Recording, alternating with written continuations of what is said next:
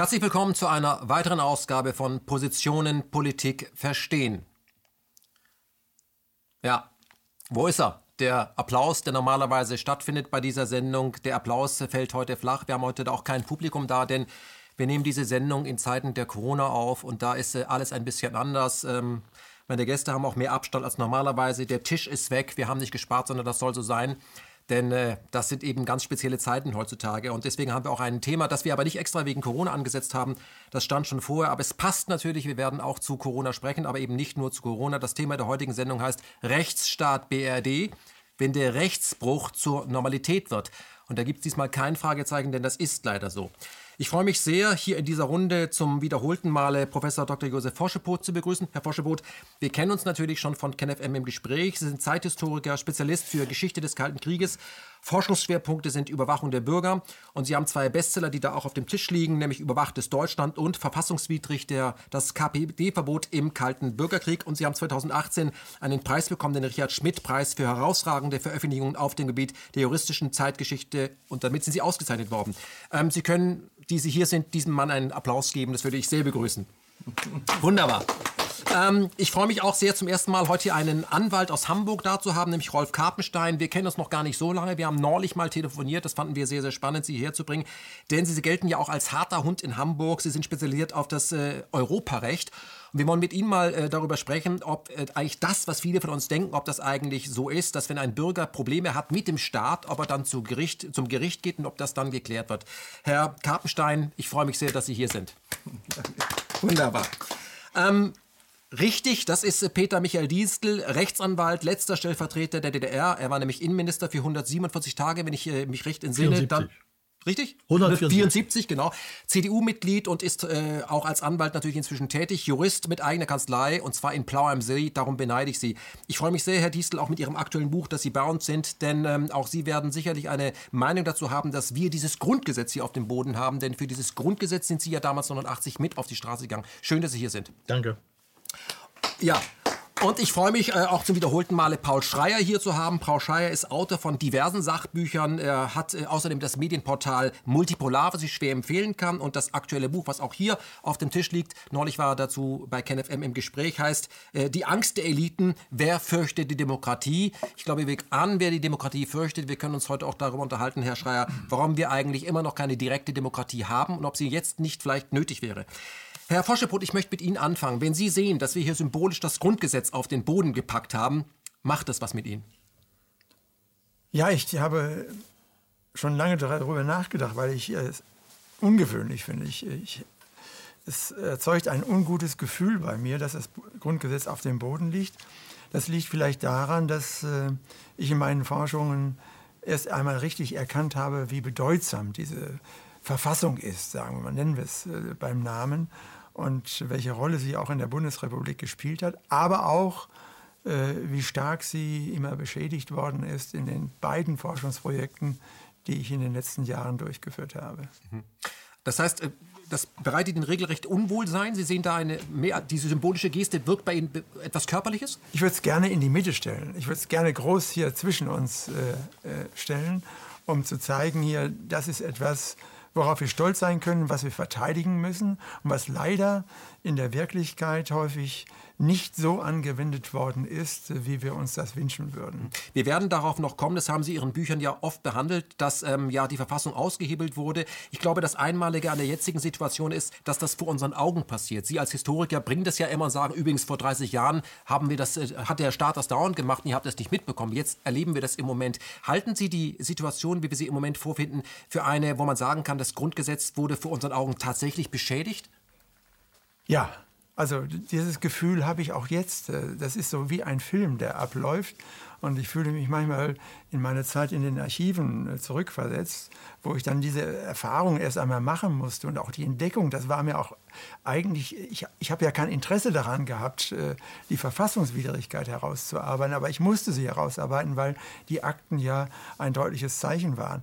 Und insofern ist es hier jetzt so, dass wenn ich in die äh, Realität schaue, jetzt bei der Corona-Krise, die Angst ist da, sie wird geschürt. Es gibt Eliten, die steuern und sie müssen die die Bürger immer wieder einheizen. Es geht über die Medien raus und man wird be, äh, bedrängt und dann gibt es Leidensgeschichten und so weiter. Alle diese Dinge sind auch seinerzeit im Kalten Bürgerkrieg in der Bundesrepublik und in der DDR abgelaufen. Und etwas Ähnliches spüre ich da. Da gibt es auch Papiere, da sagt dann der Innenminister Schröder, und sagt, es ist unsere Aufgabe, die Leute immer wieder anzuspornen, dass sie sehen, der Kampf gegen den Kommunismus ist das Größte, was wir haben. Und das müssen wir tun und wir müssen sie anheizen. Das ist unsere Aufgabe der Politik, auch wenn es nicht immer angenehm ist, in der Öffentlichkeit das den Menschen beizubringen. Und das ist ja ähnlich. Herr Distel, äh, wenn Sie sehen, dass das Grundgesetz hier auf dem Boden äh, liegt, ähm, macht das was mit Ihnen? Ich meine, 89 waren Sie einer derjenigen, die dafür gesorgt haben, dass das äh, Grundgesetz auch in, auf dem Gebiet der DDR stattfindet. Jetzt ist es hier auf dem Boden. Ist das übertrieben Ihrer Meinung nach? Oder sagen Sie gar nicht, die Geste ist passend? Also da gehört zweifelsfrei nicht hin. Ich bin doch als jemand, der sich mit dem Verfassungsrecht intensiv beschäftigt hat. Ich habe auch an der verschiedenen Landesverfassung mitgearbeitet. Ich war in Brandenburg Verfassungsausschussvorsitzender. Ich, es klingt komisch, ich liebe meine Frau und dieses Grundgesetz. Vielleicht ist die Reihenfolge falsch.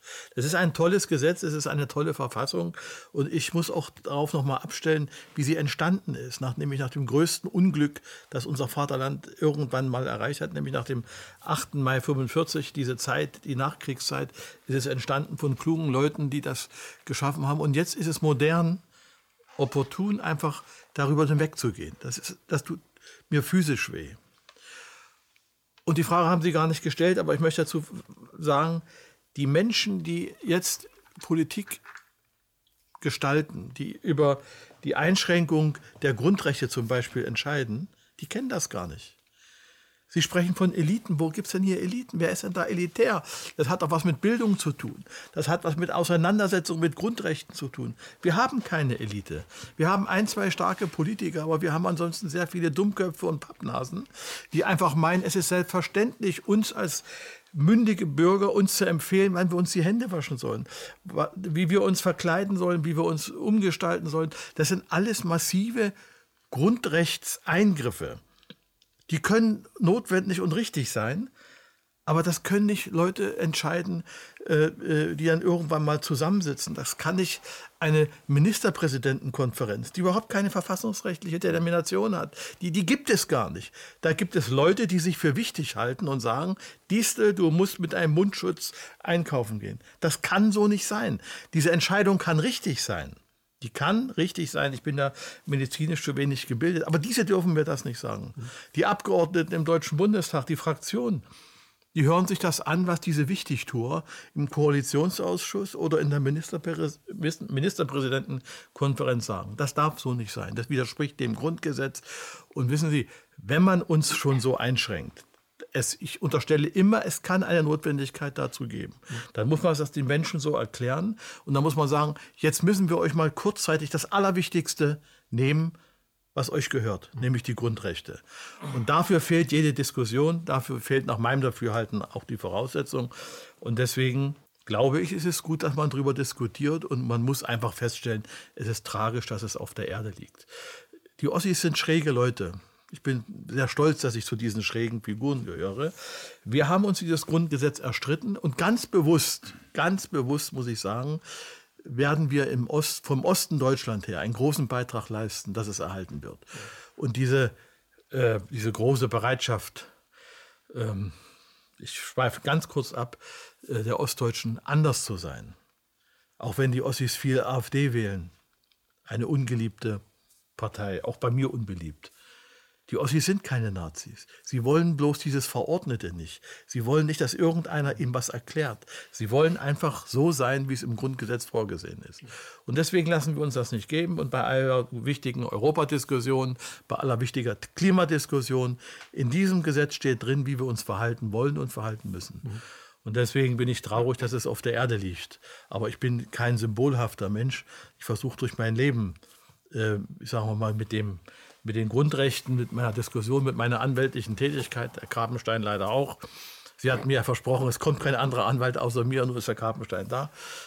Und er ist erschreckenderweise auch ein sympathischer Mensch. Aber darüber wollten wir nicht reden. Ein wichtiges, wichtiges Gesetz, eine wichtige Verfassung.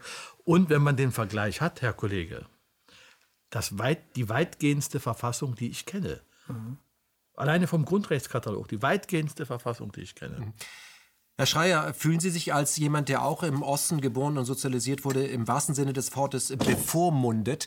Und äh, würden Sie sagen, dass äh, gerade weil der DDR-Bürger das Grundgesetz äh, vor 30 Jahren sich mit erstritten hat, dass er deswegen vielleicht besonders allergisch reagiert, wenn man ihm das jetzt beschneidet?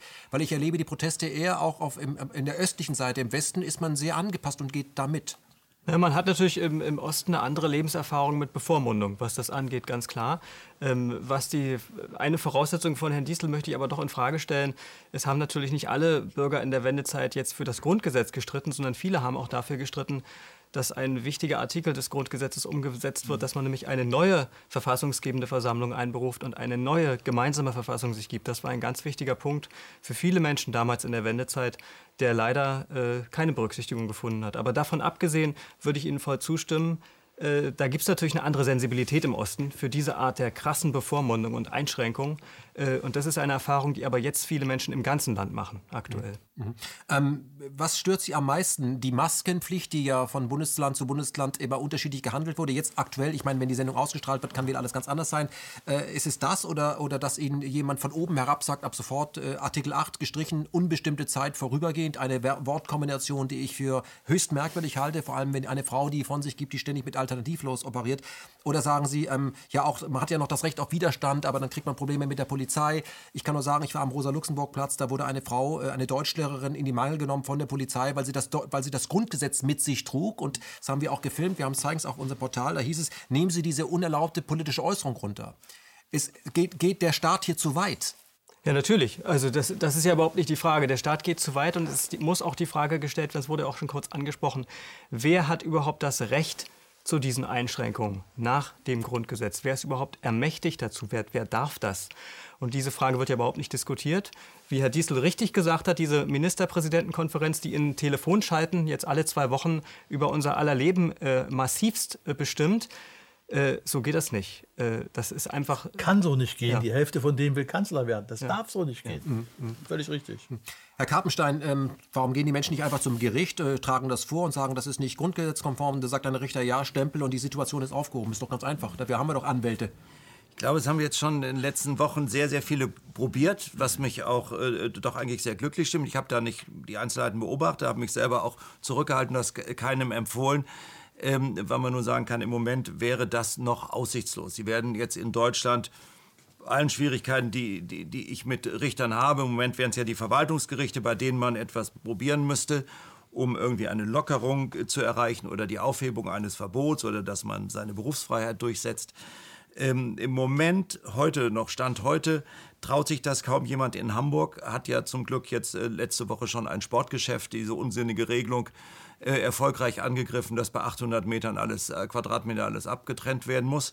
Da habe ich natürlich sofort geguckt, wer, welches Gericht, also welche Richter waren das denn? Ja, war die Gerichtspräsidentin war mit dabei in dieser Kammer beim Hamburger Verwaltungsgericht, hat mich sehr froh gemacht, weil die Gerichtspräsidentin doch etwas die Politik bestimmt bei einem Gericht. Ähm, dann habe ich so auch meine Schwierigkeiten mit dem Hamburger Oberverwaltungsgericht. Die haben dann sofort am gleichen Tag noch gesagt, halt, halt, halt. Äh, die haben Beschwerde eingelegt. Die, eine Beschwerde hat keine aufschiebende Wirkung, also die hätten eigentlich eröffnen, weiter öffnen können. Ähm, aber wie das Hamburger Oberverwaltungsgericht so ist, äh, hat es dann erstmal gesagt, nein, eine Hängeverfügung, ihr dürft jetzt nicht aufmachen. Also die Entscheidung wird kassiert. Vom, äh, innerhalb von einer Stunde war das, glaube ich. Ja? Ähm, wundert Sie das eigentlich, ähm, wie schnell man das Grundgesetz so runterfahren kann und wie lange sich das die Bevölkerung, auch die Anwälte in diesem Land gefallen lassen? Also es gibt sicherlich da schon, äh, jetzt in meinem Kreis, in dem ich verkehre, ist, ist äh, kann man sagen, wer lässt sich das gefallen? Ich habe jetzt wenige, äh, die das unkritisch sehen. Ähm, ich kenne wenige und auch Mandanten sowieso nicht, die sehen das alle sehr kritisch. Für mich war ja noch viel schockierender, dass diese gesamte europäische Integration nennt man das ja, was wir seit 60 Jahren haben. Die gesamten EU-Verträge, angefangen mit dem EWG-Vertrag und wie sich das alles entwickelt hat, Maastricht, Amsterdam, immer mehr Grundfreiheiten. Ich bin ja ein, ein Fan noch viel mehr des Grundgesetzes, also der, der europäischen Grundfreiheiten. Die sind noch viel weitreichender als Verfassung sozusagen, als Grundrechte als ähm, das Grundgesetz. Was ich so mag an den Grundfreiheiten, da steht eben nicht drin, der Deutsche hat das Recht auf freie Berufswahl und dann geht das schon wieder zurück, sondern es ist viel schöner, in den Grundfreiheiten steht drin, den Mitgliedstaaten ist die Beschränkung des freien Dienstleistungsverkehrs verboten. Oder den Mitgliedstaaten, also Deutschland, jedem deutschen Beamten, ist die Beschränkung des freien Warenverkehrs oder des freien Dienstleistungsverkehrs verboten. Und das ist unmittelbar anwendbar. Ist eigentlich ein viel schärferes Schwert, auch in der anwaltlichen Praxis, als. Ähm also Herr Karpenstein, aber das ist ja, wenn da steht, ist verboten, das ist ja nicht mehr interpretierbar. Das ist nicht interpretierbar. Dann kommen die Beschränkungen, dass gibt ja die äh, Rechtsprechung des Europäischen Gerichtshofs seit, seit 60 Jahren, äh, zwingende Erfordernisse des Gemeinwohls auch zu einer Beschränkung von den Mitgliedstaaten ähm, jetzt vorgesehen werden können. Und dann können wir vielleicht nachher noch mal intensiver darüber reden, was eigentlich die Voraussetzungen sind. Das ist schon sehr interessant. Für mich ist ja erstmal das Erschreckende, eigentlich müssten wir hier ähm, noch die ganzen EU-Verträge hätten wir noch hinlegen sollen, weil das ist für mich doch diese europäische Integration ja auch, die, die ist ja auch komplett weg. Hab, also mir, mir, mir reicht die Schönheit dieser Dame, die reicht mir schon. Darf ich ganz kurz unterbrechen? Ja. Vielleicht einen kleinen Einschub. Wir sprechen uns nachher ja sowieso noch. Mal. Sowieso noch. Äh, zu, zu, der Richterschaft. Wir, wir, beide haben natürlich äh, berufsbedingt intensive Kontakte mit, mit Richtern. Und ich habe das so festgestellt. Es kamen diese einschneidenden Maßnahmen, die ich für verfassungswidrig halte. In Gänze für verfassungswidrig. Vielleicht sind sie notwendig. Dann hätte man es anders organisieren müssen. Aber ich stelle gerade bei dem Personenkreis, der berufsbedingt diese Grundrechte kennt und umsetzt, ein Umdenken. Der, der Deutsche ist diszipliniert, obrigkeitsgläubig und er sagt erstmal, das ist das Erste, das ist auch irgendwie richtig, die werden sich schon was beidenken. Jetzt stellen wir alle fest, die haben sich nichts beigedacht, sondern sie haben den Rahmen, in dem wir denken müssen, der liegt hier auf der Erde. Ich habe eben gesagt, die schöne Frau. Den Rahmen haben sie außer Acht gelassen. Und deswegen müssen wir unsere Stinkdrüsen aufmachen. Und ich sehe ein, ein Rucken und ein Zucken in der deutschen Richterschaft, nicht nur bei den Verwaltungsrichtern. Äh, ich, ich kriege das ja in Flurgesprächen. Wir müssen ja gelegentlich immer mal, das ist ja unser Job, Geld zu verdienen und auch mal ein deutsches Gericht zu betreten. Ich sehe die Unzufriedenheit und das, das beruhigt mich. Das macht mich okay. irgendwie auch zufrieden. Ich, wenn, ich, wenn ich mich nicht irre, hat heute oder gestern wohl äh, das saarländische Verfassungsgericht äh, sehr weitgehende Entscheidungen getroffen. Ich, die, die deutschen Gerichte agieren. Und die Hemdsärmlichkeit, mit der, mit der die Wichtigtuer in der deutschen Politik über diese wichtigen Grundsätze hinweggegangen sind, das wird sie beschädigen. Da bin ich mir ganz sicher. Mhm. Mhm. Ich würde mal auf einen Punkt gerne hinweisen, was äh, die Diskussion jetzt schon zeigt, ist, wir haben eine enorme Tradition und eine hohe Bereitschaft in der Bundesrepublik entwickelt, das Grundgesetz sehr schnell äh, gewissermaßen zu vergessen oder zu verändern. Zu altmodisch zu halten. Es gehört zum guten Richtig. Ton, politischen Ton. Wenn der Verfassungsschutz wieder mal vortritt, dann kann er das nicht, dann muss er das, dann braucht er neue Kompetenzen, also müssen wir das Grundgesetz ändern oder irgendwie sowas. Das ist also Tradition in Deutschland. Eigentlich müsste es ja geradezu umgekehrt sein. Das heißt, wir haben eine Krise und in dieser Krise ist es Verfassungsgericht, äh, die Verfassung, äh, sag mal, äh, politisch bewährt und danach müssen wir handeln. Warum müssen wir uns äh, gewissermaßen in Einzelpersonen auflesen? Warum müssen wir nicht miteinander diskutieren? Wie können wir denn überhaupt die ganze Diskussion nur Virologen überlassen? Bei aller Achtung vor solchen Fachleuten. Richtig. Wo sind denn die anderen, die, die, die, die, die, die jetzt äh, ihre Existenz auf dem Spiel gesetzt haben? Wir müssen wir nicht in einen einen Diskurs gerade ein? Müssen wir uns nicht versammeln, und, und, um das gemeinsam zu lösen? Das heißt, und alle diese Rechte werden hier jetzt ausgeschaltet. Das ist einfach brutal und zeigt mir eigentlich, dass die Verfassung im Alltag unserer Politik keine große Rolle spielt. Hm. Herr Voschobot, wir werden da gleich ansetzen, weil das, was wir hier eben erleben, das hat, haben Sie gerade schon gesagt, da werden viele sagen, wieso denn? Hat Tradition, das passiert ja nicht das erste Mal. Mhm. Neu ist, dass das vor unseren Augen passiert und niemand sagen kann, das ist eine Verschwörungstheorie. Wir werden da gleich nochmal drauf kommen, aber da sind, bin ich bei Ihnen, äh, Herr Schreier. Ähm, Sie sind ja heute hier, genau wie ich, jemand, der für die Medien auch steht. Mhm. Ähm, wir hören, wie gesagt, immer nur zwei Personen letztendlich. Wir hören Herrn Drosten von der Charité und wir hören Herrn Wieler vom RKI. Das ist natürlich kein Einzeltäter, dahinter ist schon eine Organisation. Aber es gibt ja mindestens 120 andere äh, Mediziner oder Epidemiologen weltweit, die nicht zu Wort kommen. Und ich kann nur für meine Branche sprechen. Bei uns ist es jetzt, ich habe es gerade gehört, zum vierten Mal passiert, dass ein Beitrag, der darauf hinweist, dass es andere Stimmen gibt, bei YouTube YouTube gelöscht wird. Sogar ein Teaser auf das Gespräch geht nur eine Minute, wird bereits gelöscht. Wo ist da die Presse? Das hat doch mit einer Demokratie, wo diskutiert werden muss, sonst wäre es keine, überhaupt nichts zu tun. Wo ist die Branche? Weil ich stelle fest, jeder, der abweicht, Sie werden es auch bei Multipolar erkennen, wird frontal angegriffen und zwar durch die Presse selber. Ja, es ist etwas, es ist etwas wirklich sehr Seltsames passiert, um es mal ganz vorsichtig auszudrücken. Also äh, Medienkritik machen wir, ich, Sie und viele andere ja schon lange.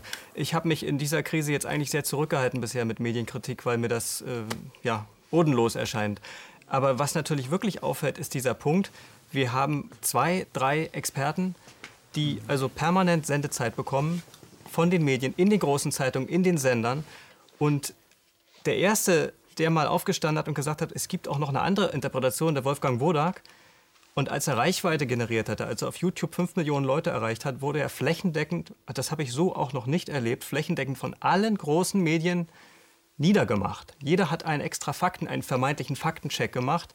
Also seine Reputation wurde also in Grund und Boden gestoßen oder der Versuch unternommen. Bei Terence B. Terence B. Äh, äh, sein Amt. Ja. ja, genau. Also eine ganz Riesenkampagne. Das war halt der erste. So jetzt kommt der zweite, kommt der dritte. Professor Bhakti wurde auch hier interviewt. Viele andere, mehrere Dutzend führende Mediziner haben sich inzwischen geäußert. Da war gleich mein Gedanke, ja, was wollen die Medien denn jetzt machen? Wollen sie jetzt jeden Einzelnen genauso durch den Kakao ziehen wie den Herrn Wodak? Das, das ist doch absurd und das machen sie natürlich auch nicht. Aber da wird eben offensichtlich, wie, ja, ich weiß gar nicht, was ich für ein Adjektiv dafür nehmen soll.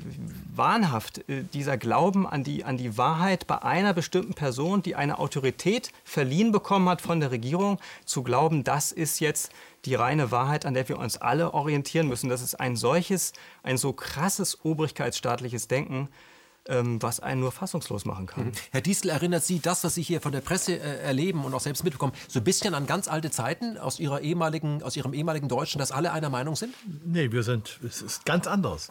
Früher, die erste Zeit in meinem Leben, die Sie im Auge haben, da sind wir durch Nichtinformationen außen vor gelassen worden.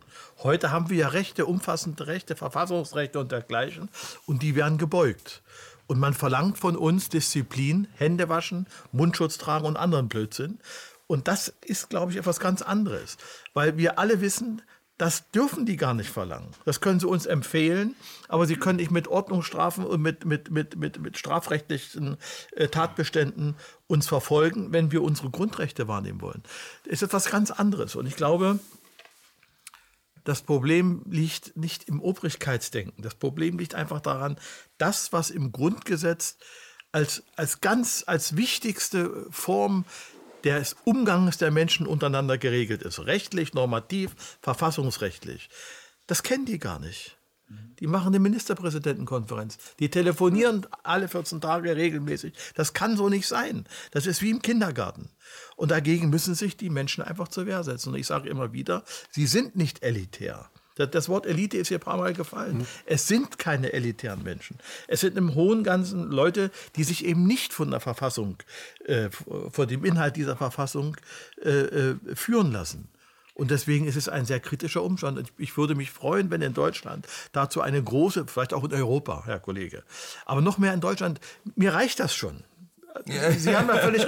Mir reicht das schon, wenn das Grundgesetz ernst genommen wird ja. und wenn diese, dieser, dieser angebliche Mut und diese Modernität, das einfach nicht zur Kenntnis zu nehmen, wenn das als Rechtsbeugung erkannt wird und als Rechtsbeugung bezeichnet werden kann. Mhm. Das, was Sie geschildert haben, ist doch völlig unglaublich, dass eine Frau ein Grundgesetz hochhält und, und, und, und dann als äh, ähm, äh, Virusleugnerin oder irgendwas ähnliches bezeichnet wird. Es darf so nicht sein oder dass eine Frau, die eine, äh, äh, eine Verfassungsklage einreicht, egal wie sie strukturiert ist, die gehört nicht in die Klapsmühle. Das geht einfach nicht. Mhm. Ich will damit sagen, das habe ich aus dem Land das Land, aus dem ich komme. Das haben meine Gleichgesinnten und die vielen Menschen in der DDR aus anderen Gründen abgeschafft.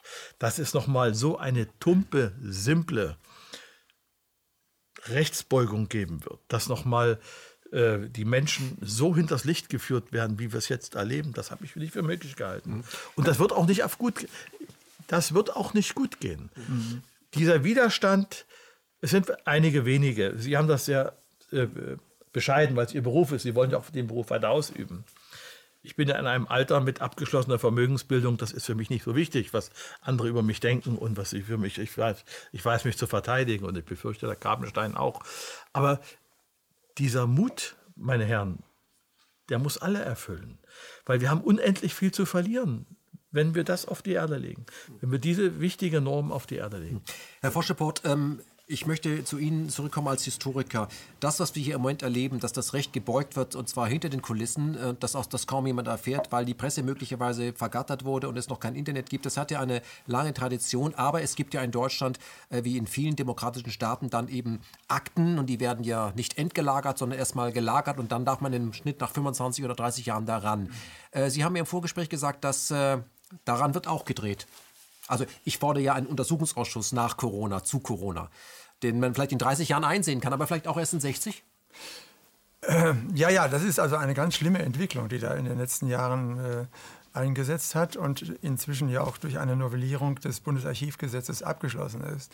Ah, das nimmt natürlich keiner wahr. Nun, ich will das jetzt nicht in klein-klein darstellen, sondern die, die große Zeit der letzten zehn Jahre, wo es uns gelungen ist, äh, einen großen Fundus, der noch schlummert in den äh, Kellern und Archiven der Ministerien zu lichten und zu lüften und damit einen neuen Zugang zur Geschichte der Bundesrepublik zu bekommen, durch den Mut auch damals eines Einzigen, der ja jetzt auch mal wieder mutig aufgetreten ist, Herrn Schäuble, der gesagt hat, das geht so nicht, die Akten müssen jetzt freigegeben werden und sich als Innenminister dafür eingesetzt hat, dass dieses geschieht.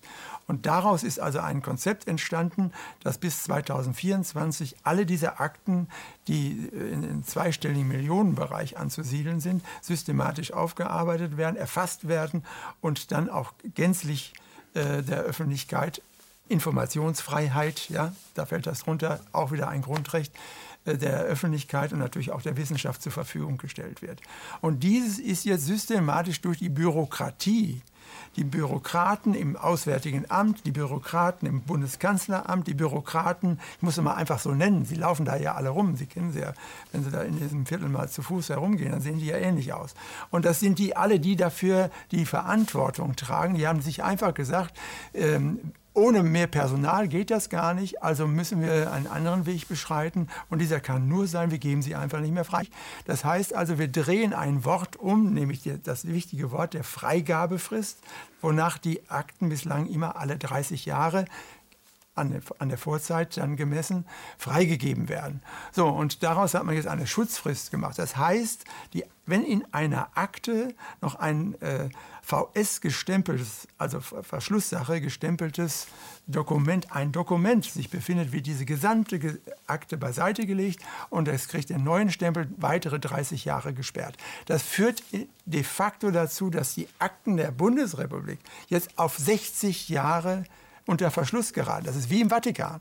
Also das heißt, im Moment ist es sogar liberaler, das Vatikanarchiv, ähm, als, als wir das sind. Und kein Mensch nimmt dieses wahr. Vorreiter interessanterweise das Bundesverfassungsgericht. Das hat schon 2013 diese Frist wieder auf 60 Jahre für sich selber da hochgesetzt. Und angeführt wird dann eine Geschäftsordnung des Gerichts. Aber wir haben ein, ein, ein zentrales Gesetz, das Bundesarchivgesetz. Das müsste auch für das Verfassungsgericht äh, Gericht gelten. Denn auch das hat sich an Recht und Gesetz zu halten. Und die sind mit großen Stiefeln vorgegangen. Und dann kam natürlich der Verfassungsschutz und dann kamen auch die Bundesnachrichtendienste und, und, und, und. Und was kommt noch dazu? In dieses Bundesarchivgesetz hat man nun alle diese, ich sage es jetzt mal, Schweinereien reingeschrieben, die sonst eigentlich andere gemacht haben. Wir erinnern uns alle noch sehr gut, das Stürmen der Stasi-Gebäude, damit verbunden war, die Akten zu schreddern und was weiß ich alles. Und äh, heute machen wir es umgekehrt. Wir schreiben in, ein, in, in, in das Gesetz einer demokratischen, eines freiheitlich-demokratischen Systems hinein, dass es Behörden, staatliche Behörden natürlich nicht verpflichtend ist, die Akten abzugeben, wenn sie eine Pflicht dazu haben, sie zu schreddern bzw. zu vernichten. Und das kann doch wohl nicht wahr sein. Das heißt also, die Akten gehören nicht dem Staate. Und da bin ich jetzt bei der ganz zentralen äh, äh Forderung auch hier mit dem Grundgesetz. Unser Grundgesetz unterscheidet sich ja, dass er, der Staat ist nicht die oberste Instanz. Die Grundrechte sind, sind, sind äh, ein, ähm, ein, ein äh, Recht, was dem vorausgeht. Das ist, steht über dem Staat. Der Staat kann die Grundrechte nicht gewähren, er kann sie nur gewährleisten. Und das ist der große Unterschied. Das Grundgesetz ist das Betriebssystem. Das, ja, natürlich. So, und auch ein Bundesverfassungsgericht, und es ist eine Schande, was ich da gefunden habe über das, die, die Praxis auch im Bundesverfassungsgericht der früheren Jahre, ist an Recht und äh, Gesetz zu binden. Und das ist das große Problem, was wir auch heute haben und was mit dieser ähm, äh, Corona-Krise jetzt äh, tagtäglich uns umgibt. Naja, vielleicht die große Chance, dass wir jetzt vielleicht mal auch äh, darüber sprechen, weil äh, niemand äh, kann von sich heute behaupten, Corona, davon habe ich nichts mitbekommen. Ja. Das ist vielleicht die große Chance, die wir haben. Aber ähm, Herr Kappenstein, ich möchte vielleicht mal die Kollegen in den Behörden verteidigen, die haben einfach zu wenig Personal. Was sollen die machen? Ja, ich, ich, ich finde auch, also ich bin jetzt noch total vorsichtig mit irgendeiner Bewertung, was da um uns herum alles passiert also auch mit einer juristischen Einordnung. Das fängt an, haben wir überhaupt eine ähm, Ermächtigungsgrundlage in diesem Infektionsschutzgesetz? Was ist da jetzt dazugekommen durch die Änderungen? Da sieht man ja selbst, dass einige Verwaltungsgerichte das mal so offen lassen, ob, wir, ob die Ermächtigungsgrundlage da ist und so weiter. Also ich enthalte mich da bisher noch jeder Wertung und würde auch keinem Mandanten empfehlen, da jetzt überhaupt ganz groß was zu machen, es sei denn, es wird langsam offenkundig unverhältnismäßig am Ende.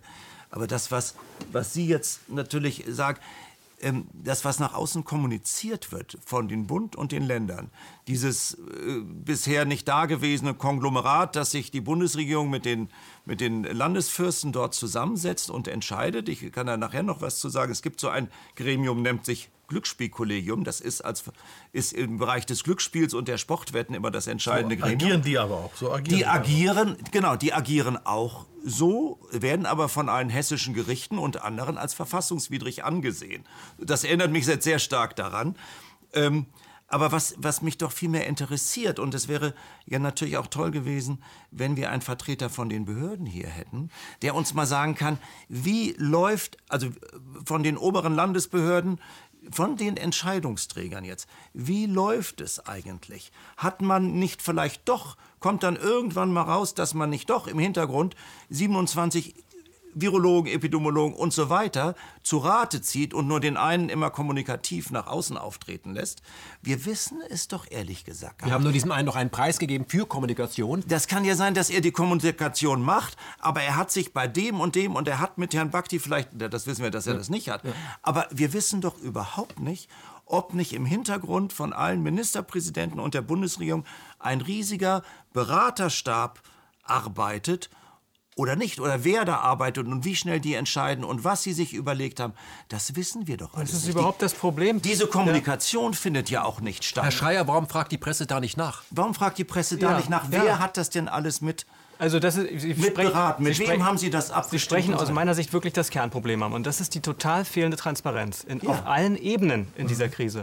Also Transparenz, ganz grundlegend darüber, müssen wir heute vielleicht nicht im Detail reden, aber die ganzen medizinischen Fragen, auch da fehlt ja total die Transparenz. Ich habe zahlreiche Anfragen ans Robert-Koch-Institut äh, geschrieben, wenige Antworten bekommen. Die sind natürlich sehr überlastet im Moment, kann sich ja. jeder denken.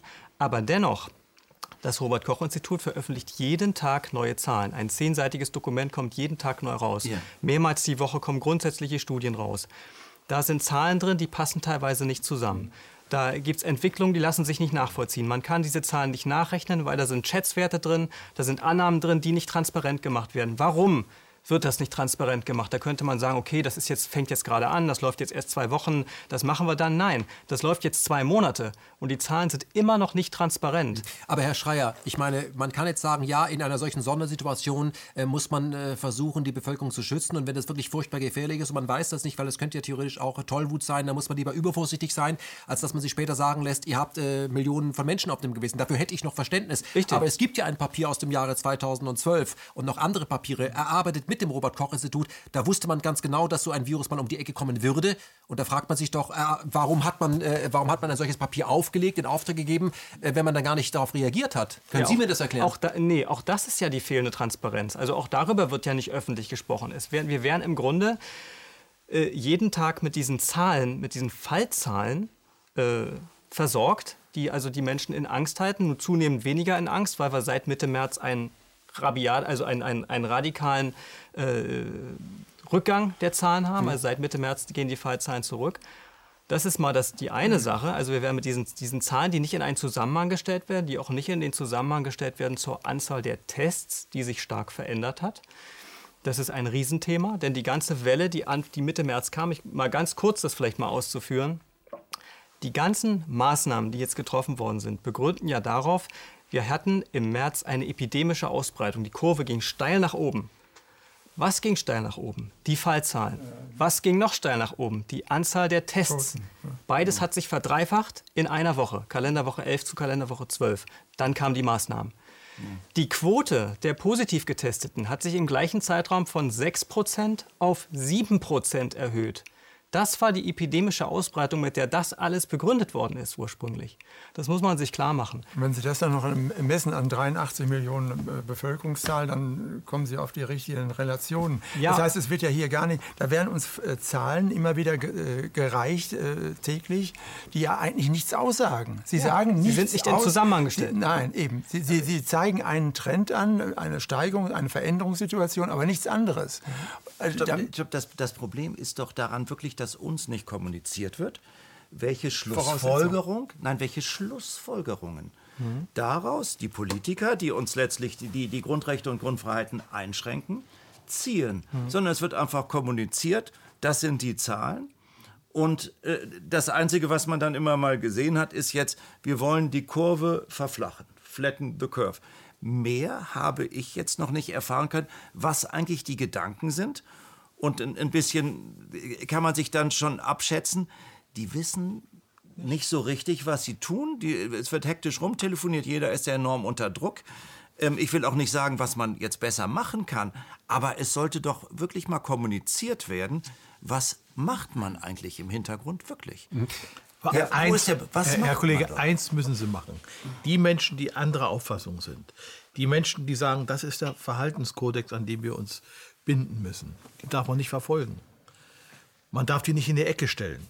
Ja, aber wer Ob macht das? Machen das die Politiker oder machen das? Das macht die Politik und das machen zum Teil auch die von der Politik äh, gehaltenen Medien. Und das darf nicht sein. Das ist auch nicht vorgesehen in diesem Gesetz, das hier auf der Erde liegt. Hm. Diese vielen Stimmen, Sie haben es angesprochen, die andere, eine andere Auffassung haben. Ich bin zu wenig medizinisch gebildet, um zu sagen, was ist richtig, was ist nicht richtig. man kann unterstellen, dass alle Maßnahmen richtig sein können. Dann muss man aber diese öffentliche Diskussion so führen und dann muss man auch die Transparenz, die Sie angesprochen ja. haben. Man muss sagen, habt ihr Pathologen gesprochen? Habt ihr ja. äh, mit anderen äh, medizinischen Sparten gesprochen? Sind die, ist das kodifiziert? Aber, aber wissen Sie, dass Sie das nicht tun? Können Sie da sicher sagen, als Herr Püschel jetzt öffentlich wurde, Hamburg, ist ja also ich habe die Befürchtung, dass sie es nicht tun und wenn sie es tun würden, würden sie es nicht begreifen. Das ist meine Befürchtung. Das ist jetzt gemein, aber, aber meine sie, sie, waren mehr in der Politik als ich. ich. Ich sage immer, ich kann mir das nicht vorstellen. Da meldet sich einer zu Wort. Hamburger, Hamburger äh, sehr, hat ja wirklich einen, guten Kopf, der Mann. Und was er sagt, hat er wirklich Hand und Fuß. Püschel, Püschel, und das, Püschel folgt nicht der Empfehlung des RKI und er öffnet die Leute wirklich und ja. sagt dann, hier ist niemand ohne Vorerkrankung gestorben wissen Sie genau, dass dort keiner auf, auf Landes- oder Bundesebene, zumindest in Hamburg, ist man in Hamburg im Senat dann da nicht bereit, sagt Herr Püschel, komm mal bitte her, kommuniziere das nicht an die Mopo und so weiter. Weiß warum man, redet man mit dem Mann nicht? Man den, man Wissen Sie denn, dass man mit dem nicht redet? Doch, ganz sicher. Er sagt okay. es ja selber. Also, hm? Er ist ja ein glaubwürdiger Mann. Das ist ein, ja. ein habilitierter Pathologe, der redet. Und äh, er sagt auch, er ist nicht gefragt worden. Er macht seine Arbeit, er untersucht und teilt der Öffentlichkeit seine Untersuchungsergebnisse mit. Mhm. Und Sie, der in der Politik waren, Sie können auch sicher sagen, auch hintenrum fragt man den nicht oder sowas. Ich weiß es nicht. Ich nur, ich kenne das, ich kenne nur die Auftritte von Professor Büsche und ich ja. weiß, dass er nicht gefragt wird. Das sagt er ja selber. Das ja. Herr Diesel, erinnert sich das alles so ein bisschen an die Zeit, als Sie Innenminister waren und äh, eine Situation vor sich haben, auf die man vor sich hatten, auf die Sie auch nicht trainiert werden konnten. Sie mussten ja da äh, eine Millionen Menschen quasi entwaffnen. Kann man sagen, ja, da, da muss man irgendwie, das wird mit heißer Nadel gestrickt, das machen die gar nicht absichtlich, das ist jetzt eben so. Kann man das vergleichen? Also, ich bin in einem, in einem Prozess bekannt geworden und aufgetreten, der war an Schönheit, an Friedfertigkeit, an Klugheit nicht zu überbieten. Nicht, weil ich da drin war, sondern weil die deutsche Einheit, das Streben der, der Deutschen zusammenzukommen, friedlich zusammenzuleben, ein großes gemeinsames Haus zu bilden so groß war. Ein äh, sehr, ein sehr positiv, eindeutiger, positiver Prozess. Das erinnert mich nicht daran. Ganz im Gegenteil. Ich, mich, ich erinnere mich daran, dass das, was wir aufgebaut haben, der Name Schäuble ist, ist, ist, ist äh, gefallen hier in der Runde. Wolfgang Schäuble als das Gehirn der Wiedervereinigung vom Westen de Maizière, Krause, Distel und andere vom Osten. Es war ein gigantischer Prozess. Das wird jetzt abgebaut. Mhm. Man nimmt den Ostdeutschen und wir sind ja ich habe das vorhin schon mal etwas anders, weil wir das erst vor 30 Jahren für uns erstritten haben. Sie haben diese ganze rechte Konstellation schon etwas länger und wir lassen uns die auch nicht nehmen. Ich will jetzt deutlich machen, warum wir anders sind. Kämpft der Ostdeutsche stärker für das Grundgesetz? Viel stärker, viel stärker. Und der Ostdeutsche ist auch äh, undisziplinierter. Er, will, er, er hat noch nicht so seinen Platz gefunden. Wissen Sie, äh, wenn wir in ein ostdeutsches Oberlandesgericht gehen, dann haben Sie 100% Richter, die nicht im Osten gelebt, studiert, geboren sind. Gehen Sie an ein ostdeutsches Landgericht, dann haben Sie 70% Richter, die nicht aus dem Osten kommen. Gehen Sie in eine zentrale Staatsanwaltschaft, das Gleiche. Gehen Sie in die ostdeutschen Landesministerien. Da sind alle Positionen von Altbundesdeutschen besetzt. Wo finden wir dort Ostdeutsche? Die Kaltmamsel kommt aus dem Osten, die Sicherheitskräfte und das war's. Wenn Sie aber jetzt diese Ostdeutschen im Westen suchen, in den vergleichbaren äh, Positionen, äh, in, in, finden Sie nicht einen einzigen. Wiederum nur die Kaltmamsel und die Sicherheitskräfte. Das ist verfassungswidrig. Das ist ein Treten auf dieses Grundgesetz, weil wir auch ein Recht haben, unsere Richter. Warum lässt man die Ostdeutschen in so einer furchtbaren Situation? Was ich jetzt sage, können Sie, meine Herren, Sie können sich meiner Meinung anschließen oder Sie müssen sagen, Herr Diestel, alles, was Sie sagen, ist falsch. Die Zahlen sagen etwas anderes. Die Zahlen sagen aber das. 30 Jahre danach hat der Ostdeutsche seinen Platz nicht gefunden. Es gibt keine ostdeutschen Generäle, es gibt keine ostdeutschen Botschafter, es gibt keine ostdeutschen Botschafter.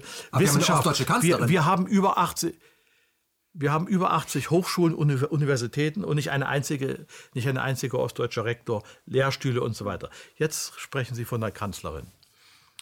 Die ist zweifelsfrei in Hamburg geboren worden und zweifelsfrei in der DDR sozialisiert. Und so benimmt sie sich auch. Sie hat diese beiden Systeme kennengelernt, sie ist eine starke Frau. Ähm, sie macht einen riesengroßen Fehler, weil sie die Treue oder vielleicht auch die Kenntnis oder die Kraft des Faktischen nicht mit diesem Maßstab misst. Und deswegen ist das jetzt in dieser Phase für mich eine große Enttäuschung, dass Angela Merkel, unsere Kanzlerin, die ich für die stärkste politische Kraft in Deutschland halte, weil ich mal mit ihr zusammen Politik gestalten durfte, dass sie das nicht berücksichtigt und dass sie nach meinem Dafürhalten diese großen historischen Verdienste mit der Missachtung dieser Grundsätze in den Schatten stellen wird. Ich stelle mir die Frage, wenn ich äh, Frau Merkel so reden höre in den letzten Wochen, wie viel sie eigentlich noch zu bestimmen hat in dieser Situation. Mir ist ein bisschen unruhig geworden, als äh, Angela Merkel in äh, Quarantäne kam und dann hat sie so Audiobotschaften veröffentlicht. Äh, und da war eine Audiobotschaft, das war im März noch, wo sie sagte, ja, wir, wir hatten jetzt gerade die Telefonkonferenz mit der G20 und die internationalen Gremien und so weiter. Und sie verließ das in so einem etwas müden Tonfall. Und man hat so den Eindruck, da werden einfach internationale Entscheidungen durchgestellt zu den Ländern. Sie gibt das jetzt weiter. Das geht dann zu den Bundesländern. Das ist so ganz vertikal von oben nach unten und sie ist nur so ein Durchlaufposten. Das ist so den Eindruck, den ich manchmal habe in der, in der Krise. Aber es darf ja nicht sein. Natürlich darf es nicht sein. Äh, wer bestimmt in der aktuellen Situation? Ist es äh, die WHO oder aber die, die, die Hauptfinanzierer der WHO, die sagen, so wird es gemacht? Weil ich zitiere hier mal Bill Gates, ja, von der Bill Melinda Gates Foundation, der größte Finanzier der WHO und auch der von Gavi, der Impfallianz, der hat ja gesagt, ich zitiere das mal, wir, er spricht von sich, wir werden erst zur Normalität zurückkehren können, wenn wir sieben Milliarden Menschen geimpft haben. Ja, Was ist das? Das ist wahnhaft. Ja, ja. Ja. Nein, das kann natürlich auch äh, geschäftlich doch genial sein. Ich meine, er hat es geschafft, ja. ja drei Viertel der Computergesellschaft äh, sein Betriebssystem und seinen PC aufzudrängen und, und ist auch mhm. ähm, beim Mobiltelefon und so weiter sehr stark. Das ist schon clever und man muss ja auch sagen, Bill Gates hat natürlich einen riesigen Beraterstab, der sein Vermögen, was zum Großteil in der Stiftung dann da ist, doch versucht zu vermehren, weil das dann für ihn selber auch was bringt, für, die, für, die, für seinen Beraterstab. Ja? Mhm. Das ist doch völlig klar. Was, ähm, Aber darf nicht sein. Nein, das, nein das, darf, das darf, ja, diese, Machtfülle, ja, die, diese Machtfülle, entschuldigen Sie, Herr Kollege, die darf nicht sein.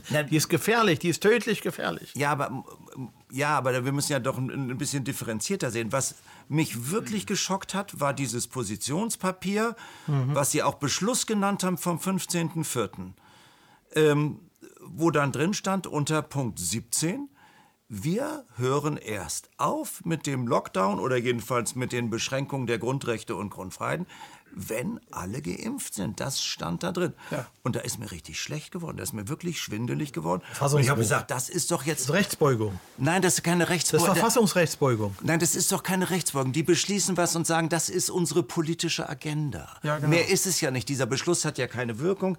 Das, da, da, da wird ja auch nicht das Recht gebeugt, sondern es wird etwas auf die Agenda gepackt, wovor ich Angst habe.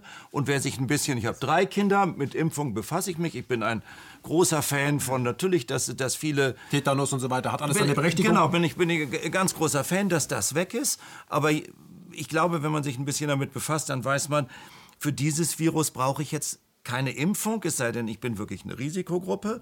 Und dort in diesem Beschluss haben sich alle Länder mit der Kanzlerin geeinigt.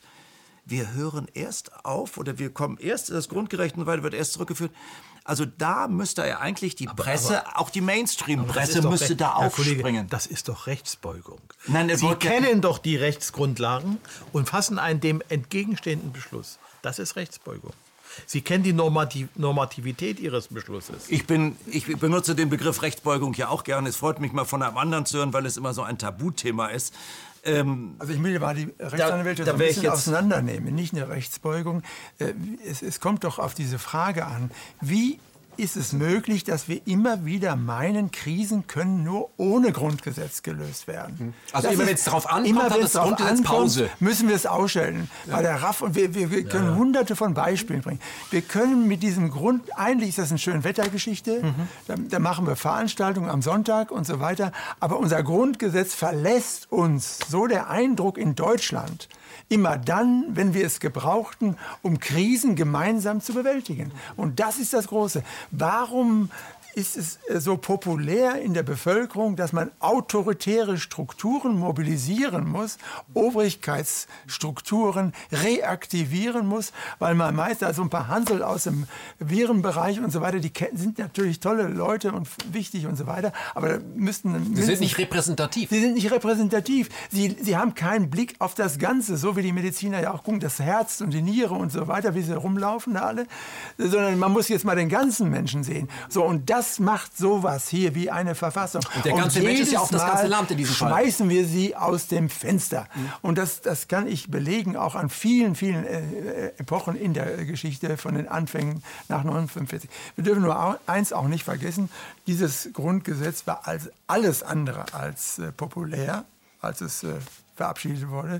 Alles andere als auch durch die 50er, 60er Jahre bekannt, sondern man war einfach gewohnt, in autoritären Strukturen zu denken. Und Frau Merkel hat ja diesen Hang auch. Sie, Herr Foschebot, ich möchte auf etwas kommen, was Herr Distel angesprochen hat, dass wenn Sie heute in den Osten gehen, Sie feststellen, äh, da hat nicht nur die größte Enteignungswelle äh, stattgefunden, die wir jetzt vielleicht sogar noch toppen mit dem Corona, äh, was danach noch kommt, sondern äh, da wurde auch das äh, Personal das, äh, der DDR gebildet, das wurde alles abqualifiziert. Ein Professor war wirklich nicht Professor, ein Polizist, ich weiß es nicht. Aber das war ja anders, als äh, damals der NS-Staat in die BRD übergeführt wurde. Das, dazu haben Sie ja gearbeitet. Das wundert da ja schon. brauchten wir die Herren, die, die So ist. Kompetenz. So ist. Ja, da brauchten wir die.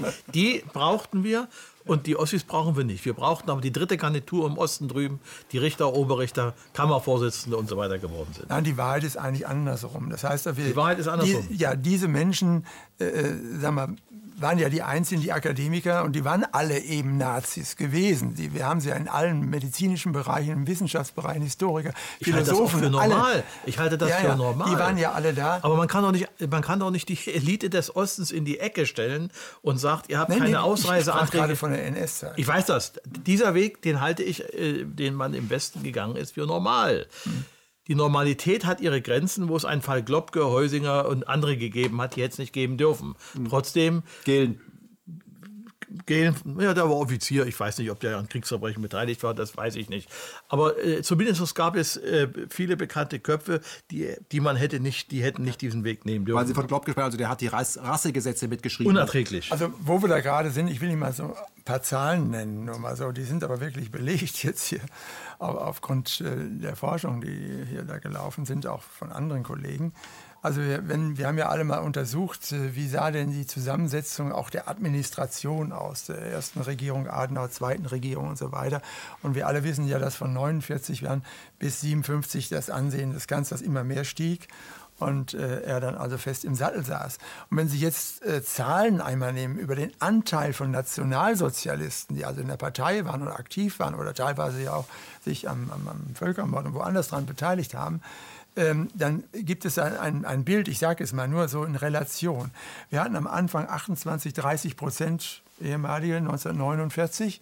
Ja, äh, und dann stieg das an auf äh, über 50 Prozent 1953 nach dem großen, grandiosen Erfolg.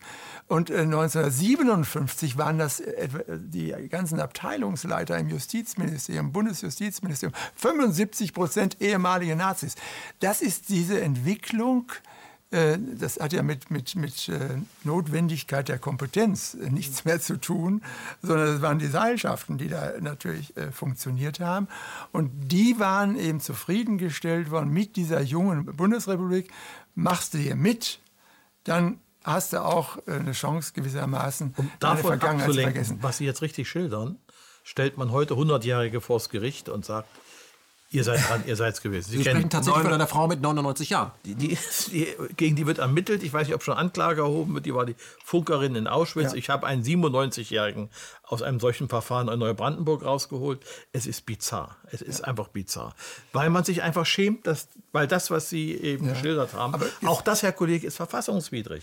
Das stößt ja, diesem Grundgesetz ins Gesicht. Mhm. Vielleicht nur noch ein Satz dazu, weil man sagen müsste, wir müssen jetzt natürlich die Frage stellen, welche Konsequenz hat das für das Klima der Bundesrepublik genau. gehabt? Und das hat dann natürlich damit auch mit der Missachtung des Grundgesetzes sehr viel zu tun. Das heißt, diese Mentalität der ehemaligen Nationalsozialisten, die, die äh, dann sich auch äh, anfreundeten mit dieser Forderung, äh, Deutschland, das Deutsche Reich in den Grenzen von 37 wiederherzustellen. Das haben wir noch bis in die 70er Jahre hinein plakatiert. Alles und weiter. Das sind, das, das sind Geisteshalte, kulturelle Haltungen, die eine Gesellschaft sehr stark prägen. Und diese Elemente, ich denke mal, die sind in der DDR ähnlich zu beobachten gewesen und die sind irgendwie amalgamiert wiederum in so einer Krise, wo man dann als erstes natürlich, äh, die, die, Haupterklärung jeder Krise ist natürlich die Angst, dass da etwas passiert mit mir persönlich Betroffenheit. So, und dann ist man bereit, alles, die, die werden das schon wissen. Und die Kanzlerin macht ja auch einen ruhigen Eindruck und so. Solche, solche Urteile gibt es ja da. Ähm, und da denkt nicht einer daran, das müssen wir jetzt gemeinsam machen, äh, hier diese, diese Sache mit unseren verschiedenen Kompetenzen. Wenn da mal ein paar anständige Statistiker da wären, würden erklären, was machst du eigentlich mit diesen Zahlen hier? Wie, wie die, nicht jeder, man kennt ja diesen berühmten Satz, nicht jeder glaubt seiner äh, Statistik. Statistik ja. Ja, ja. Herr Schreier, glauben Sie, dass wir, das, äh, dass wir wieder zurückkommen werden vor der Krise, dass wir alles, was wir im Grundgesetz hatten, wieder zurückbekommen werden? Oder wird das eben so lange auf Hold gelassen, bis der Impfstoff kommt, den wir dann alle kriegen? Also ich glaube, das ist wirklich eine große Zeitenwende im Moment, wie man sie vielleicht einmal oder zweimal in 100 Jahren hat. Und es ist völlig äh, spekulativ, wie das Ganze ausgeht. Äh, maße ich mir überhaupt keine äh, Prognose an. Äh, was nur zu sehen ist und was auch aus, aus meiner Sicht das Hauptproblem ist, was Sie gerade angesprochen haben, die autoritäre Prägung, die nach dem Krieg, das ist für mich neu gewesen, dass diese Zahlen gestiegen sind in den 50er. Wusste ich bisher nicht, sehr interessant die immer unter der Oberfläche so köchelt und in einer Krisensituation dann ganz stark zum Tragen kommt. Wir haben das nach dem 11. September erlebt, wie diese autoritären Strukturen ganz viel Macht an sich gezogen haben und die Leute das mit sich haben machen lassen aus der Angst heraus. Aber Herr Schreier, genau. ich glaube, die Bevölkerung hat ja nur die Möglichkeit, dass, äh, sich die Rechte zurückzuholen, wenn sie das so macht, wie das eben vor 89 passiert ist, durch äh, Protest auf der Straße. Aber wenn wir alle vergattert sind, im Homeoffice zu sein, ja. also im Homeoffice hätte es keine Wende gegeben. Ja, das, das, und nach deutscher Bürokratie auch nicht. Auch nicht. Auch nicht. Äh, warum machen das die Deutschen? Na, dass sie sich im, äh, wissen Sie, in der DDR hätte man, hätte man auch wir, Angst wir haben reden können. Über, heute über einen großen nationalen Konflikt über den reden wir, diskutieren wir. Aber ich bin voller Hoffnung. Ich muss Ihnen sagen, immer mehr Menschen sitzen zu Hause und denken über das nach, worüber wir reden. Vielleicht sind wir mit die Ersten, die, die, das begreifen. Bis jetzt haben die Menschen Angst. Angst ist ein großes, ist, Angst und Hunger sind ganz wichtige Motive für menschliches Handeln. Sie haben Angst und jetzt sitzen sie zu Hause im Homeoffice und denken nach. Hören sich vielleicht ihre Sendung an, unsere Sendung, die jetzt unsere Sendung ist, und sagen, eigentlich haben die doch recht. Warum lässt man die anderen nicht reden? Warum wird diese Sache nicht ausdiskutiert?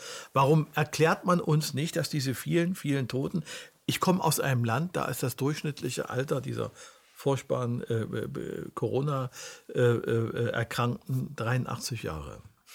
Ich glaube, es sind 60 oder 70 bisher. Sind, haben Sie die Zahl, Herr Kollege? So ungefähr. In der, in der, Größenordnung. In, in Mecklenburg. In der, in der Größenordnung. Äh, und böse Zungen sagen, die Mecklenburger wie wir, die leben ja immer unter Quarantäne. Die sind ja. Äh, so selten. So selten. so wenig. Wissen Sie, ich, ich, ich glaube, es, es, wir sind in einem Prozess der Nachdenklichkeit. Und unsere Diskussion kann das aufstacheln. Ich bin mir auch sicher, dass der eine oder andere nach unserer Diskussion äh, mal nachliest und feststellt, nein, das darf man mit uns nicht machen. Wenn man das mit uns macht, dann kommen wir bald wieder zu einem autoritären System, aus dem wir kommen. Haben wir es verdient, wenn wir das mit uns machen lassen? Dann haben wir es verdient. Mhm. Also aber, wenn wir nicht aber, auf die aber Straße das wird nicht kommen. Ich denke, das sehe das positiv. Die Menschen, die müssen gar nicht auf die Straße gehen. Ich sehe in, in meinem persönlichen, ich habe einen riesengroßen Mandanten- und Freundeskreis. Ich bin sehr stolz darauf, weil das ist, das bezeichne ich immer als mein Reichtum. Einfache Leute, kluge Leute, Professoren, alles mögliche. Sie habe ich heute erst kennengelernt, aber es ist sehr angenehm für mich. Ich glaube, die Menschen denken nach und werden sich selber äh, zu Wort melden. Dass diese, wenn einer eine Rechnung macht, mit dieser Angepasstheit, der wird sich irren. Diese Rechnung wird nicht aufgehen. Herr Karpenstein, ich möchte zu Ihnen kommen. Lassen Sie uns noch mal auf das äh, Gebiet kommen. Da kann man als Anwalt ja mal nachfragen und mal eine Akteneinsicht bekommen. Und da kriegt man dann die Akten und da kann man das dann transparent äh, dokumentieren und die Empörung wird dann schon klar werden. Sie versuchen ja immer wieder Akten zu bekommen, wenn Frau Merkel nach Brüssel fährt. Äh, wie sieht das aus, so eine Akte, die man anfordert? Na, mein erster Gedanke war natürlich schon, jetzt bei, bei diesen Maßnahmen nachzufragen, was habt ihr euch eigentlich dabei gedacht? Weil der, der ich will es vielleicht auch mal rechtlich aufbereiten, kann es europarechtlich oder am Grundgesetz machen. Sie sind, deswegen habe ich das vorhin gesagt, in der Beweislast. Also die Behörde, die eingreift, welche auch immer das jetzt hier ist, die ist in der Beweislast und vor allem in der Darlegungslast. Ist das jetzt gerechtfertigt? Also sie verstößt gegen ein Verbot, ist das Verbot, angemessen? mir die Dienstleistungsfreiheit zu beschränken. Da muss ich erst mal sagen, zwingendes Erfordernis kann ich den Gesundheitsschutz schon mal nehmen, ist jetzt ein legitimes Interesse. Ähm, und dann muss sich die Geeignetheit und dann die Verhältnismäßigkeit. Und das Verwaltungsgericht Hamburg hat ganz einfach nur diese Prüfung gemacht, bezogen auf die Grundrechte, ohne das europäische Recht zu nehmen, und gesagt, es ist eben ungeeignet, das, was du erreichen möchtest, wenn du bei 800 Quadratmetern Schluss machst. Das fällt ja auch jedem auf. Ähm, das war ja schon mal etwas ganz Positives. Jetzt, jetzt würde ich immer noch einen Schritt weiter gehen und sagen, in meinen ganzen Verfahren, die ich habe, sage ich, Behörde, du machst immer erstmal eine Beschränkung, sonst hätte ich ja gar keinen Fall gegen den Staat. Ja? Äh, du machst eine Beschränkung, die kann ich nicht nachvollziehen. Bitte ähm, präsentier doch mal auch dem Gericht, weshalb du das eigentlich machst. Und dann stehen die ja da und sagen, ja, das habe ich mir so einfach mal so gedacht. Gedacht. Ich habe ich gedacht, da steckt eigentlich überhaupt nichts dahinter. Ähm, was dann mein Problem ist, weshalb ich mit den Verwaltungsgerichten auch auf anecke, ist, dass dann die Verwaltungsgerichte sich etwas ausdenken. Also die machen die Arbeit der Behörde. Und davor habe ich ja jetzt, auch wenn das alles hier juristisch mal aufbereitet wird. Amtsermittlung Grundsatz. Amtsermittlung. Sie haben den Amtsermittlungsgrundsatz schon für die Fakten. Ich weiß das doch. Aber Sie haben ja nicht den Amtsermittlungsgrundsatz zu sagen, du hast dir diese Gedanken auch gemacht und so weiter. Ja? Sie müssen, Sondern Sie, müssen, Sie müssen kurz erklären, was Amtsermittlungsgrundsatz ist. Das Gericht ermittelt von sich aus die hm. Fakten. Okay. Hm. Aber das Gericht ist nicht derjenige, der sagt, du hast dir damals das und das gedacht. Das hast du doch, oder? Ja, ja. Aber das machen sie ja immer. Ja, genau und da komme ich immer mit dem Europäischen Gerichtshof, der sagt, nein, das dürfen die Gerichte gar nicht, sondern die Behörde muss dem doch sagen, das und das habe ich als Fakten ermittelt gehabt. Das Gericht prüft. Und das Gericht prüft nur, stimmt das eigentlich? Hast, und, ja. und dann prüft es, ob man die Überlegungen, die darauf folgen. Und da bin ich gespannt, ob die Gerichte irgendwann mal dazu kommen und sagen, jetzt bitte, jetzt gibt es hier Rechtsstreitigkeiten. Was hat sich der Hamburger Senat eigentlich dabei gedacht? Ja, aber dass die Gerichte die mal auffordern und sagen, jetzt mal Butter bei die Fische, sagt mal doch bei uns, was habt ihr euch dabei gedacht? Jetzt mal zu der Akteneinsicht. Ich habe natürlich auch das Recht in dem Prozess, wenn es jetzt einen gibt oder überhaupt als Bürger gegenüber dem Bund, gerade Informationsfreiheitsgesetz gibt es ja in den meisten Bundesländern auch oder in vielen, die gehen auch sehr weit, Transparenzgesetz in Hamburg. Ich werde also demnächst natürlich, kann das auch jedem empfehlen, kann jeder Bürger ja machen. Sie wissen es ja besser als, als Pressemensch, haben Sie ja noch besser recht. Geht doch zum Bundeskanzleramt und sagt einfach, liebes Bundeskanzleramt, ich hätte gerne alle Informationen, die zum Beispiel hinter dem Beschluss vom 15.04. stehen. Ich hätte gerne alles, was es dazu gibt. Dann sage ich, ja, wenn, da zahle ich auch gerne die kleine Gebühr oder sowas nicht teuer. Ich, ich, ich habe das vorhin schon mal erwähnt, ich habe da, hab das mal gemacht im Zusammenhang mit einem Prozess, der beim Europäischen Gerichtshof stattfand, der, wenn er verloren gegangen wäre, Deutschland viel Geld gekostet hätte, nämlich die ganze Mehrwertsteuer aufs Glücksspiel. Ja, da hatte der Europäische Gerichtshof im Januar hat jemand das dahin gebracht. Ein Kollege von uns hat den Fall zum EuGH gebracht. Ist eigentlich die äh, Besteuerung von Glücksspiel mit der Mehrwertsteuer, die dem Staat viel Geld in die Kassen bringt, ist das mit Europarecht vereinbar? Da gab es dann eine mündliche Verhandlung, der Sitzungssaal war voll und alle hatten den Eindruck, weil es auch rechtlich so ist, jetzt kippt, wie man so schön sagt, der Europäische Gerichtshof die Mehrwertsteuer auf Glücksspiel. Dann muss Deutschland viel Mehrwertsteuer zurückbezahlen, bekommt im Gegenzug mehr Einkommensteuer. Also ein bisschen gleicht sich das aus, aber es wäre viel Geld gewesen. Das war am Donnerstag im Januar 2010. Am Dienstag darauf ist die Kanzlerin, völlig überraschend, mit ihrem sogenannten Mann fürs Grobe, der hieß, heißt Herr Heusgen, Ja. ist die nach Luxemburg geflogen, außerhalb des Kalenders. Das ist nicht so einfach. Das ist nicht so einfach. Sie wurde sofort gesichtet und dann gab es auch kleine Pressemitteilungen und so weiter. Ähm, und dann äh, hieß die Pressemitteilung beim Europäischen Gerichtshof, hieß nur, ähm, Kanzlerin kommt zu Besuch und trägt sich in das Goldene Buch ein. Und dann hat man mit den Kammerpräsidenten hinter verschlossenen Türen geredet. Und dann habe ich gesagt, ich hätte gerne zu diesem Besuch alles, was es dazu gibt, wenn die Kanzlerin irgendwo hinfährt. Protokoll. Protokoll, alles und die, die Vorbereitung und so weiter. Und da hat man mir 50 Seiten geschickt irgendwann. Ähm, und davon waren 49,5 geschwärzt. Und Was das, hat das mit Demokratie zu tun? Das weiß ich ja nicht, weil ich es ja nicht lesen konnte, was da drin stand. Aber doch ein Skandal Was letztendlich. hat das mit Akteneinsicht zu tun? Was hat das mit Akteneinsicht und Transparenz? Das ist das Transparenzgesetz. Ich habe nur einen Satz erkennen können, da stand drin, der Europäische Gerichtshof greift immer sehr tief in die Souveränität der Mitgliedstaaten ein. Das macht er. Diese Urteile sind unangenehm für die Mitgliedstaaten, weil sie immer die Grundfreiheiten über die nationalen Interessen stellen. Ja, und dann haben sie plötzlich dann kann der Schnaps aus Frankreich auch in Deutschland verkauft werden und so weiter. Ja, die berühmten Urteile aus den 70ern und so weiter. Ähm, und dann habe ich gesehen, oh, es geht hier um die Souveränität der Mitgliedstaaten. Das war das Thema, was die Bundeskanzlerin mit ihrem Mann fürs Grobe, mit dem EuGH, mit den Gerichtern, also mit der Judikative, der höchsten europäischen Judikative, die höchste Exekutive, würde ich mal sagen, hier in, in Europa, die Kanzlerin, haben die hinter verschlossenen Türen gesprochen. Und dann habe ich natürlich mit Interesse gelesen, weshalb ist das alles geschwärzt? Ja, war die Kernaussage. Ich musste das schwärzen, weil nach dem Transparenzgesetz habe ich da so gewisse Vorgaben, wann ich was schwärzen kann, wann es geheim ist. Die Kernaussage war, für künftige Verhandlungen zwischen Bundesregierung und EuGH äh, wäre das schwierig, wenn das öffentlich wäre, was man dort besprochen hat. Und da habe ich natürlich gedacht, da vermischt sich ja doch jetzt sehr stark die Exekutive Donnerwetter, ja. mit der Judikative, was ich für sehr bedenklich halte. Donnerwetter, ja. Ich habe das damals ein, einem anderen Juristen, den ich auch für sehr, sehr klug und belesen halte, mitgeteilt. Der hat es dann dem Spiegel gegeben und gesagt, interessiert euch das, weil es ist schon letztlich demokratisch betrachtet schwierig. Das wäre schon eigentlich ein, ein Artikel wert. Haben die, nicht, nichts, haben die nichts weiter gemacht. Das war für mich, das ist schon zehn, naja, oder acht Jahre her, das war für mich schon eine, eine bedrückende Erkenntnis, dass das gar keinen interessiert. Interessiert irgendjemand äh, tatsächlich, ob das Grundgesetz eingehalten wird? Wenn die Presse sich nicht dafür interessiert und das, was Sie sagen, wird sicherlich kein Einzelfall sein, kann man sagen, ja, ähm, das war im Grunde eine grobe Täuschung, denn immer wenn es darauf ankommt, äh, wenn es nämlich darauf ankommt, weil wir ganz stark eingreifen in euer Leben, fragen wir euch nicht. Müssen wir das endlich mal einräumen? So ist es. Ja. Ich würde es noch ein bisschen systematisch äh, mal so formulieren und sagen, welches Verhältnis von Staat und Verfassung haben wir? Welche Traditionen pflegen wir in Deutschland? Das kommt ja immer wieder.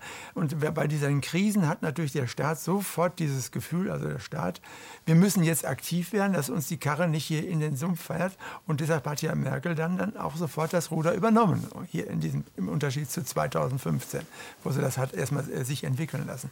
Und diese Frage stellt sich doch immer wieder, äh, denn das Beispiel, was Sie erwähnt haben, ist ja auch wieder katastrophal. Das gibt es in der Geschichte auch etliche Male. Was hat die Frau Merkel da eigentlich bei, beim OGH zu suchen? Entschuldigung, Nein, da hat sie nichts zu suchen. Also da kann ich kurz, kann ich kurz, natürlich äh, kann man das auch anders sehen. Natürlich ist es doch auch angenehm, wenn die Exekutive ähm, mit, den, mit den Verfassungsrichtern, auch mit dem EuGH Aber das spricht. nicht im laufenden Verfahren irgendwie sowas.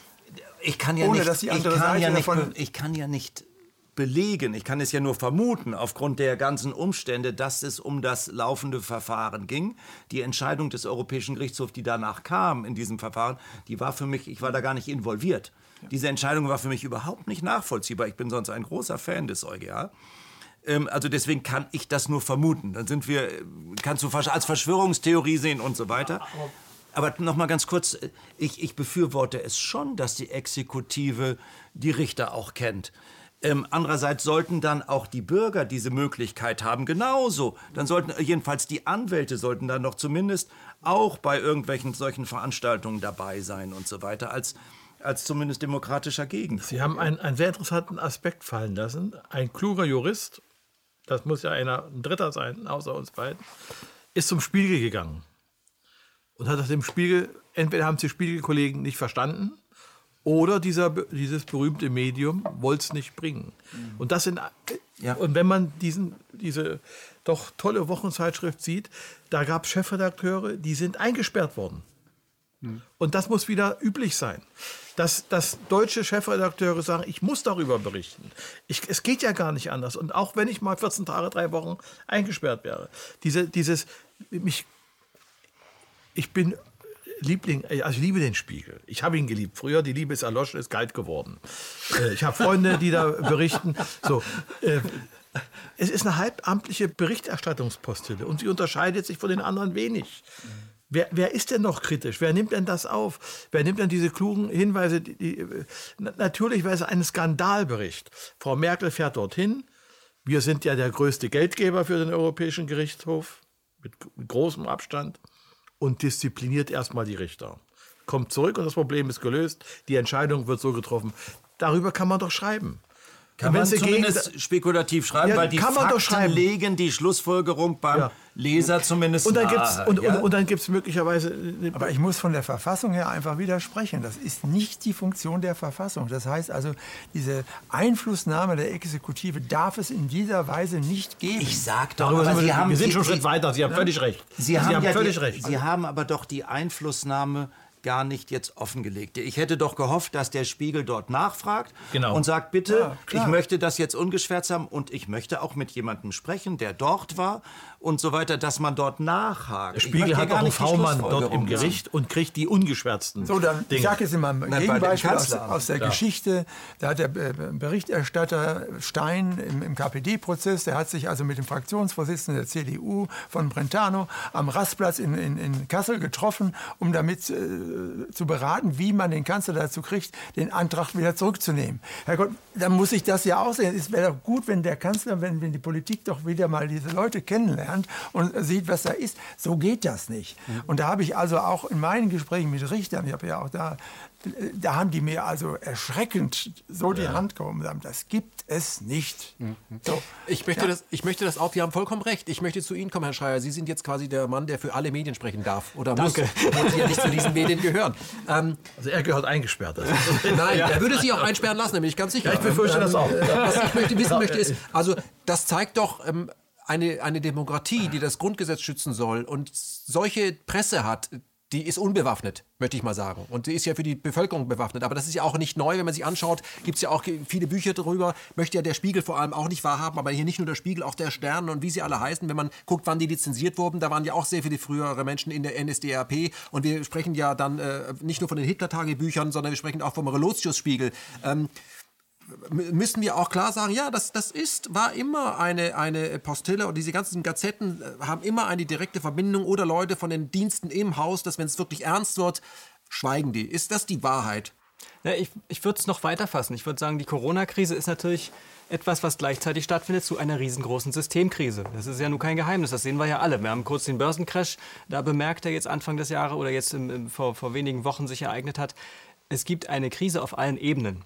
Und die Corona-Krise, die verdeckt das im Moment ein bisschen, die ist im Vordergrund, die findet vorne statt, darüber reden alle. Im Hintergrund äh, ist sehr viel am Bröckeln, sind sehr viele Strukturen. Ähm, ja, ich weiß gar nicht, wie man es sagen soll. Also sie erfüllen ihre Funktion nicht mehr. Sehr viele Strukturen erfüllen die Funktion nicht mehr, die ihnen zugedacht worden ist. Und äh, diese Krise ist so groß und umfassend, dass, dass, dass sie an allen Ecken und Enden zu sehen ist. Und die Medien sind ein kleiner Teil davon.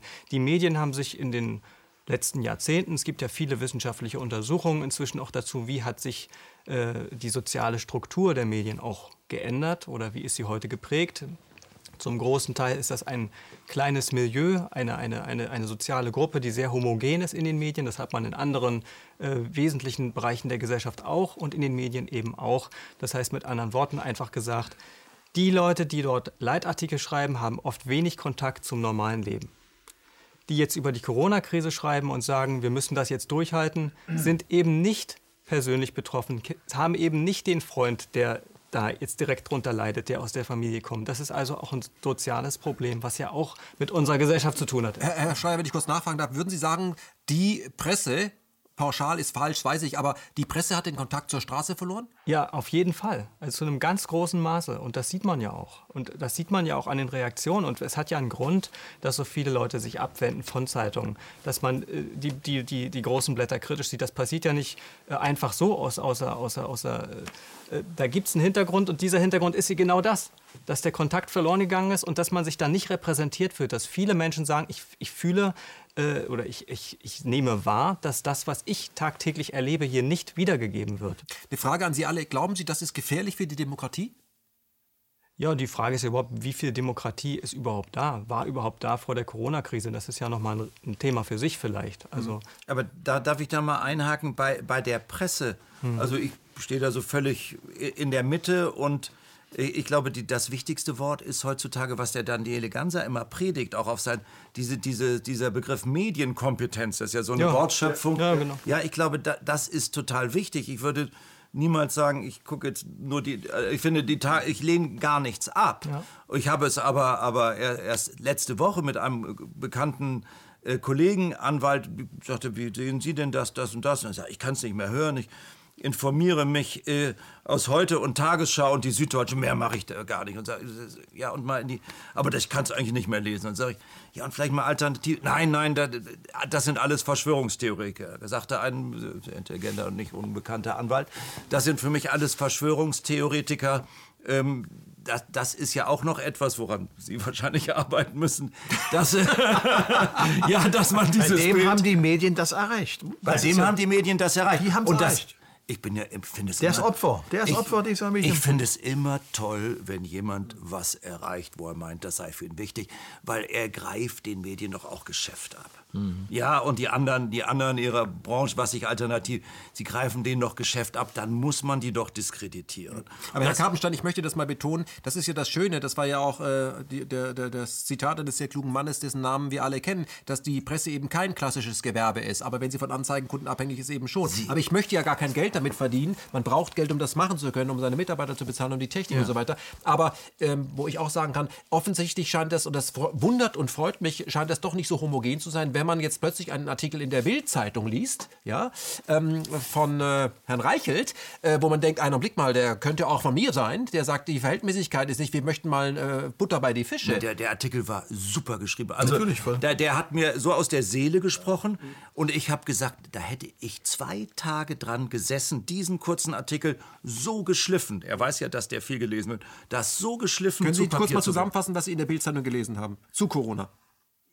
Ja, das war ja, das war am Sonntagabend. Ich bin richtig gut gelaunt ins Bett gegangen, weil ich dachte, oha, jetzt wird die Bildzeitung plötzlich, weiß ich nicht, vielleicht nur, weil sie das ausgesprochen hat, was, was ich denke nach reiflicher Überlegung.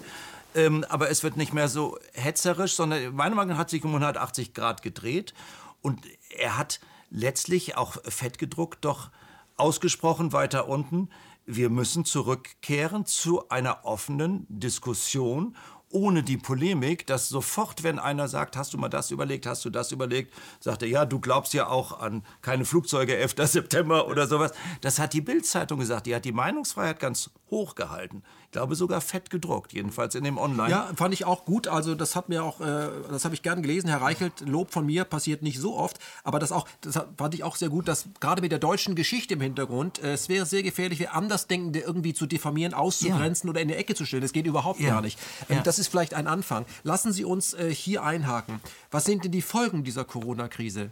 Also auch wirtschaftlich und alles, was da dran hängt, ähm, kippt das dieser Staat? Kippt das alles? Ist das möglich? Also ich glaube, ich glaub, wirtschaftlich haben wir alle das Gefühl, dass es ganz fürchterlich wird, weil wir es im, in der direkten Umgebung, wir sind vielleicht alle doch privilegiert, ähm, aber in der direkten Umgebung weiß jeder von, von vielen, die jetzt in einem Unternehmen sind oder auch selbstständig sind und wahnsinnig zurückschrauben müssen oder schon zurückgeschraubt haben und nicht wissen, was in den nächsten zwei Jahren passiert. Das wird fürchterlich. Dann habe ich natürlich auch gedacht, wird es über das Thema, was wir eigentlich sprechen, wird es jetzt ähm, von den Gerichten, werden die Gerichte noch staatstragender entscheiden. Sie wissen, ich habe, ich habe immer das Problem, dass die Fälle, die ich übernehme, steil bergauf gegen den Staat sind, weil ich versuche, das Recht gegenüber dem Willen der Behörde da gehören Sie eingesperrt. durchzusetzen. Manchmal, ich, ich, manchmal verliert der Bürger, manchmal gewinnt der Staat. Das ja, genau, habe ich mal geschrieben, ja, ich weiß. Das hat aber, aber, aber ähm, ich, ich gehöre eingesperrt und zwar nach Auffassung der Sachsen. Die Sachsen, mit denen ich mich heftig streite, mit den Verwaltungsgerichten, aber auch mit der Landesdirektion, so heißt das aber doch. Aber ich hatte Ihnen doch erklärt, das sind doch keine sächsischen Richter. Nein, das sind keine sächsischen Richter. Aber die, die arbeiten nur in Sachsen. Die Landessektion macht alles, um mich loszuwerden. Die schickt also sämtliche Schriftsätze und das sind viele. Die haben, bei meiner Rechtsanwaltskammer sind viele, viele Akten und die Landessektion schreibt da alle drei Monate: Bitte entziehen Sie dem die Lizenz. Oh. Ja, der, der, der, das Schönste war, dass die schreiben. Der, der, akzeptiert nicht, was die Verwaltungsgerichte sagen. Und dann schreiben sie groß, er ist das Recht. Ja, und ich sage, nein, ich bin ja nicht das Recht, aber schön, dass ihr das fett gedruckt da so schreibt. Das war doch sehr reichlich naiv. Ähm, aber die, die, die machen auch ununterbrochen Strafanzeigen gegen mich und möchten, dass ich wegen Beleidigung oder was auch immer und äh, von der Staatsanwaltschaft da in Sachsen aus dem Verkehr gezogen werde, die den aber, was die wohl wahnsinnig geärgert hat, lang und breit und sehr schön, wirklich veröffentlichungswert auf 15 Seiten gesagt hat, nein, es gibt sowas wie freie Meinungsäußerung auch in Sachsen. Ja, ein Anwalt kann auch mal sagen, das, was er meint. Mhm. Das, das, hat mich sehr erschüttert jetzt bei dieser Landesdirektion in Sachsen.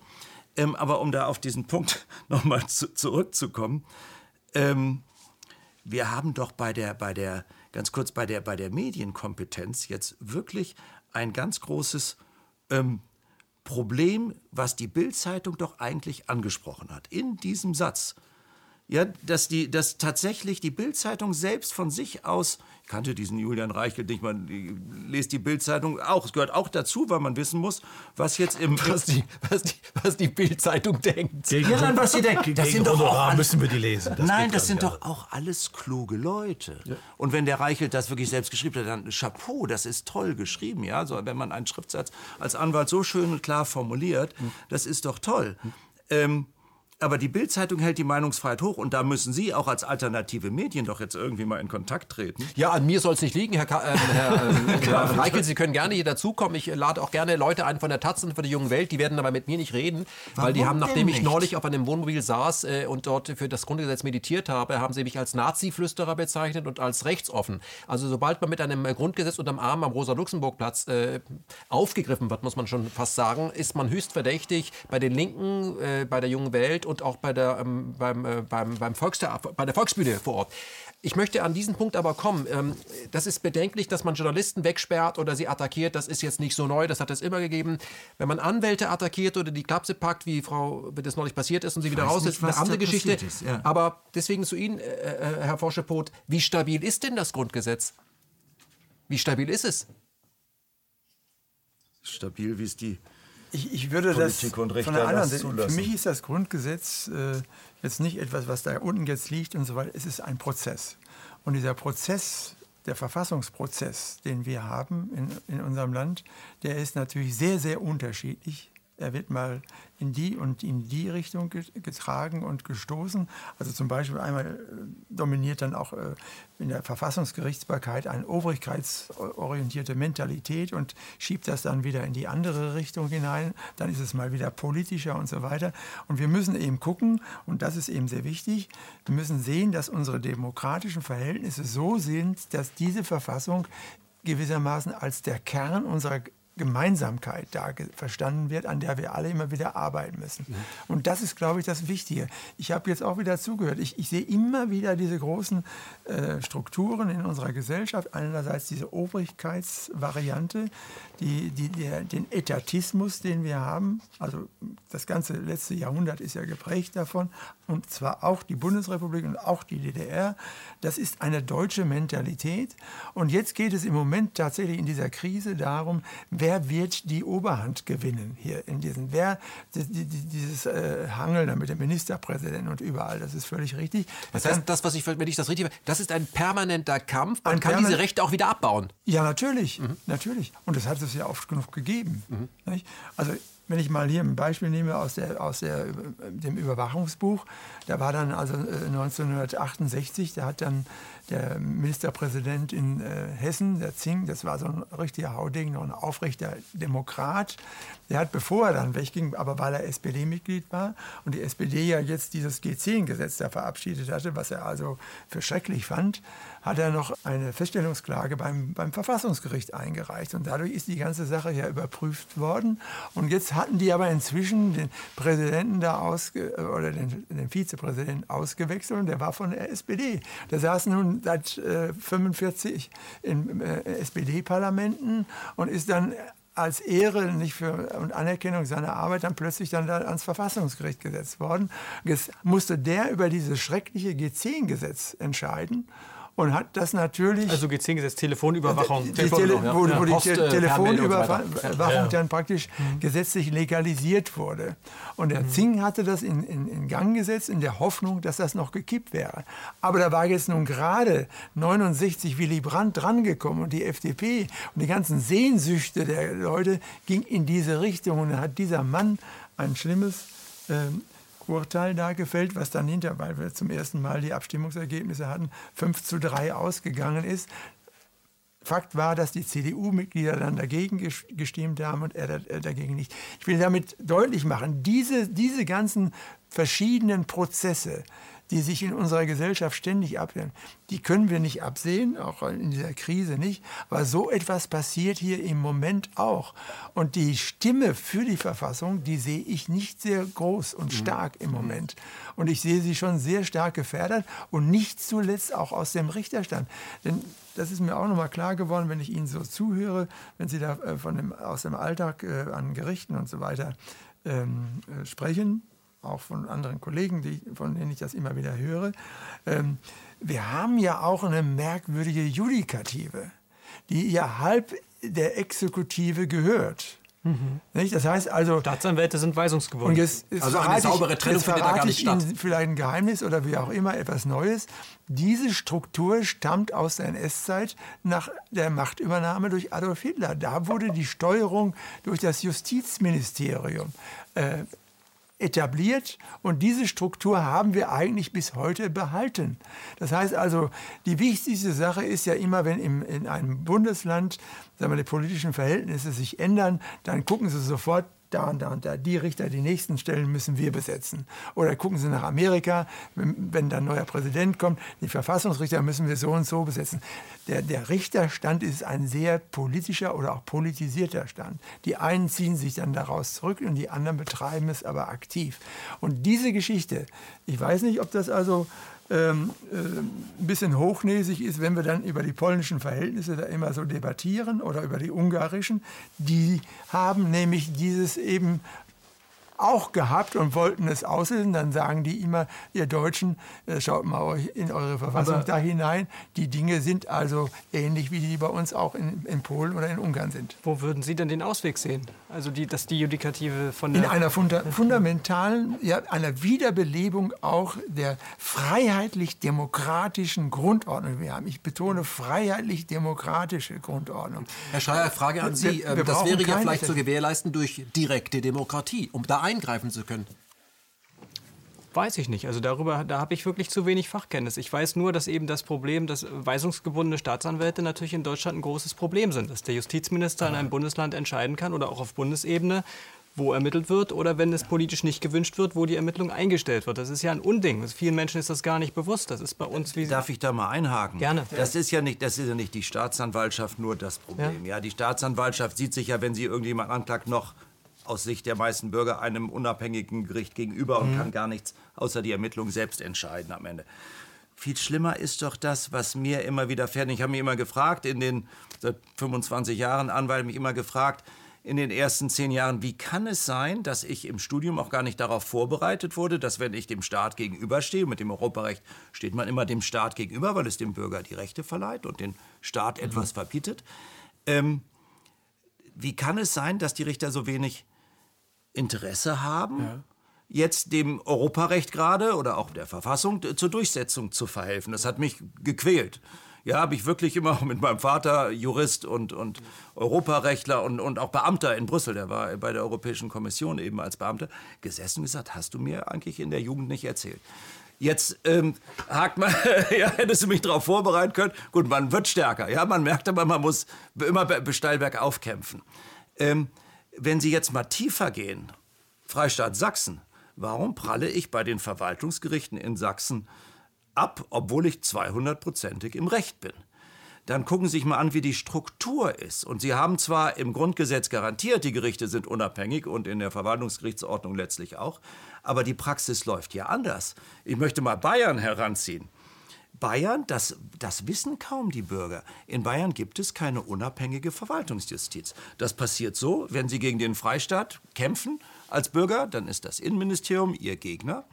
Dann wissen Sie, der Verwaltungsrichter, der vor Ihnen sitzt, der wurde vom Innenministerium Bestimmt. ausgesucht und eingestellt als Jurist.